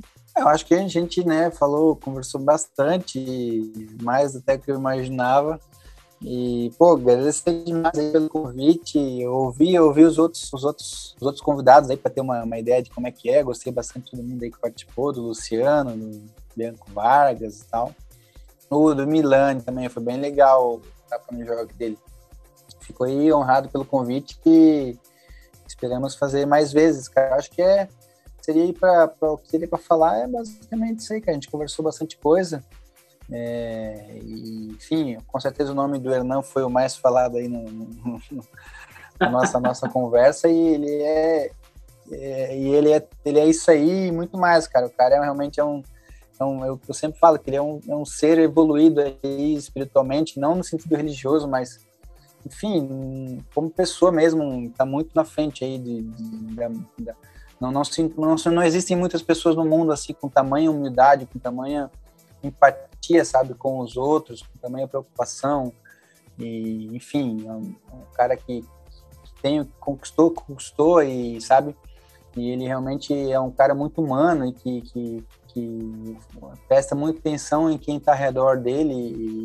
E, e é um cara que qualquer pessoa que for conversar com ele, é, como o Paul Fold fala, né, é, vai tirar um tempo para cumprimentá-lo novamente. Então, é, essa, essa sempre é a, a, lembrança que o cara fica do, do, do cara, que realmente é, é realmente é um, uma, uma, pessoa muito, muito, muito especial, além de um, né, de um DJ lendário, né? É, isso é verdade. Temos aí, a gente conheceu através disso, né, para os ouvintes que não, não sabem, né? Enfim, é isso. Eu que agradeço, cara, você ter aceitado o convite e essa disponibilidade aí. Nós estamos aí, cara, quase Jonas está provando aqui que não somente gosta de long sets, mas também long podcasts. long conversations. Cara, muito obrigado aí, foi foda pra caralho. É, é sempre um aprendizado, um dos grandes motivos que eu comecei a fazer esse podcast é justamente pelo aprendizado. E mais um episódio aí que, que torna isso uma realidade. É, eu vou deixar aqui, deixa aqui, por favor, as suas redes sociais, que a gente vai marcar ali, deixar no, nos comentários, etc. E normalmente, cara, a gente dá um presente, né, para os convidados. A gente faz um, um sorteio, né? Mas e aí, como, né? você tem aí na, na, nas mãos, você vai mandar o packzão de músicas do Hernan, o pendrive do Hernan para o sorteado, né?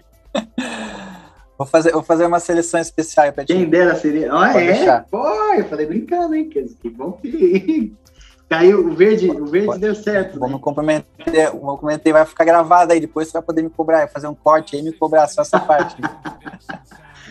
Fechou, eu agradeço demais. Deixei suas redes sociais. É João Fac, o Instagram, arroba João Fac. Basicamente é o que eu uso, é o Instagram mais mesmo, o Facebook tem também, é Jonas Fac, Twitter não, basicamente não uso. É onde é que eu onde é que pode encontrar as informações como como colunista, jornalista em relação à música eletrônica, vai ser no meu perfil pessoal lá, lá que eu posto, enfim, as, as entrevistas, as matérias e coisas pessoais também. Mas é lá tem tudo. A minha coluna semanal na, na Groove, com os artistas convidados, e reviews e entrevistas e tudo mais, sempre tá lá no, postado nos stories, alguma coisa eu boto na, na timeline também. Para te chamar, Jonas ou João? Como é que você prefere? Olha, na, na, agora ficou meio que um consenso na noite, o pessoal tem me chamado mais de João mesmo, e no, no, no particular aí, o meu trabalho e tudo mais, é o meu nome normal. Algum, alguns amigos mais antigos me chamam de Fax, só o sobrenome, mas ficou aí na, na o pessoal que me conhece aí da, em relação à música eletrônica, como o João mesmo. Por conta do Hernan, né? Por conta do livro, né? Tem também, mas é, na verdade, eu, eu como o meu, meu, meu, perfil no Instagram já era assim, é, e, e, eu acabei adotando também quando eu assine, assinava as, as, as reviews, é, ele também acabou me, acabou me chamando porque eu também coloquei a primeira vez assim, abreviado, né? Então, no, no livro acabou saindo também, porque ele lembrou dessa forma, entendeu? É isso. É, Siga-nos nas redes sociais também, arroba Tapa no Jogue. Agradeço aí a audiência, você que está no ouvindo, nos ouvindo. Para participar do sorteio, marque aí dois amigos, nós vamos sortear uma pessoa só. E boa sorte, marque aí quantas vezes quiser. Não deixe de seguir João Fac e arroba Tapa no Jogue. O meu Instagram é arroba Martinez com dois T's, Martinez DJ. Bom, agradeço a todos aí, muito obrigado e até a próxima.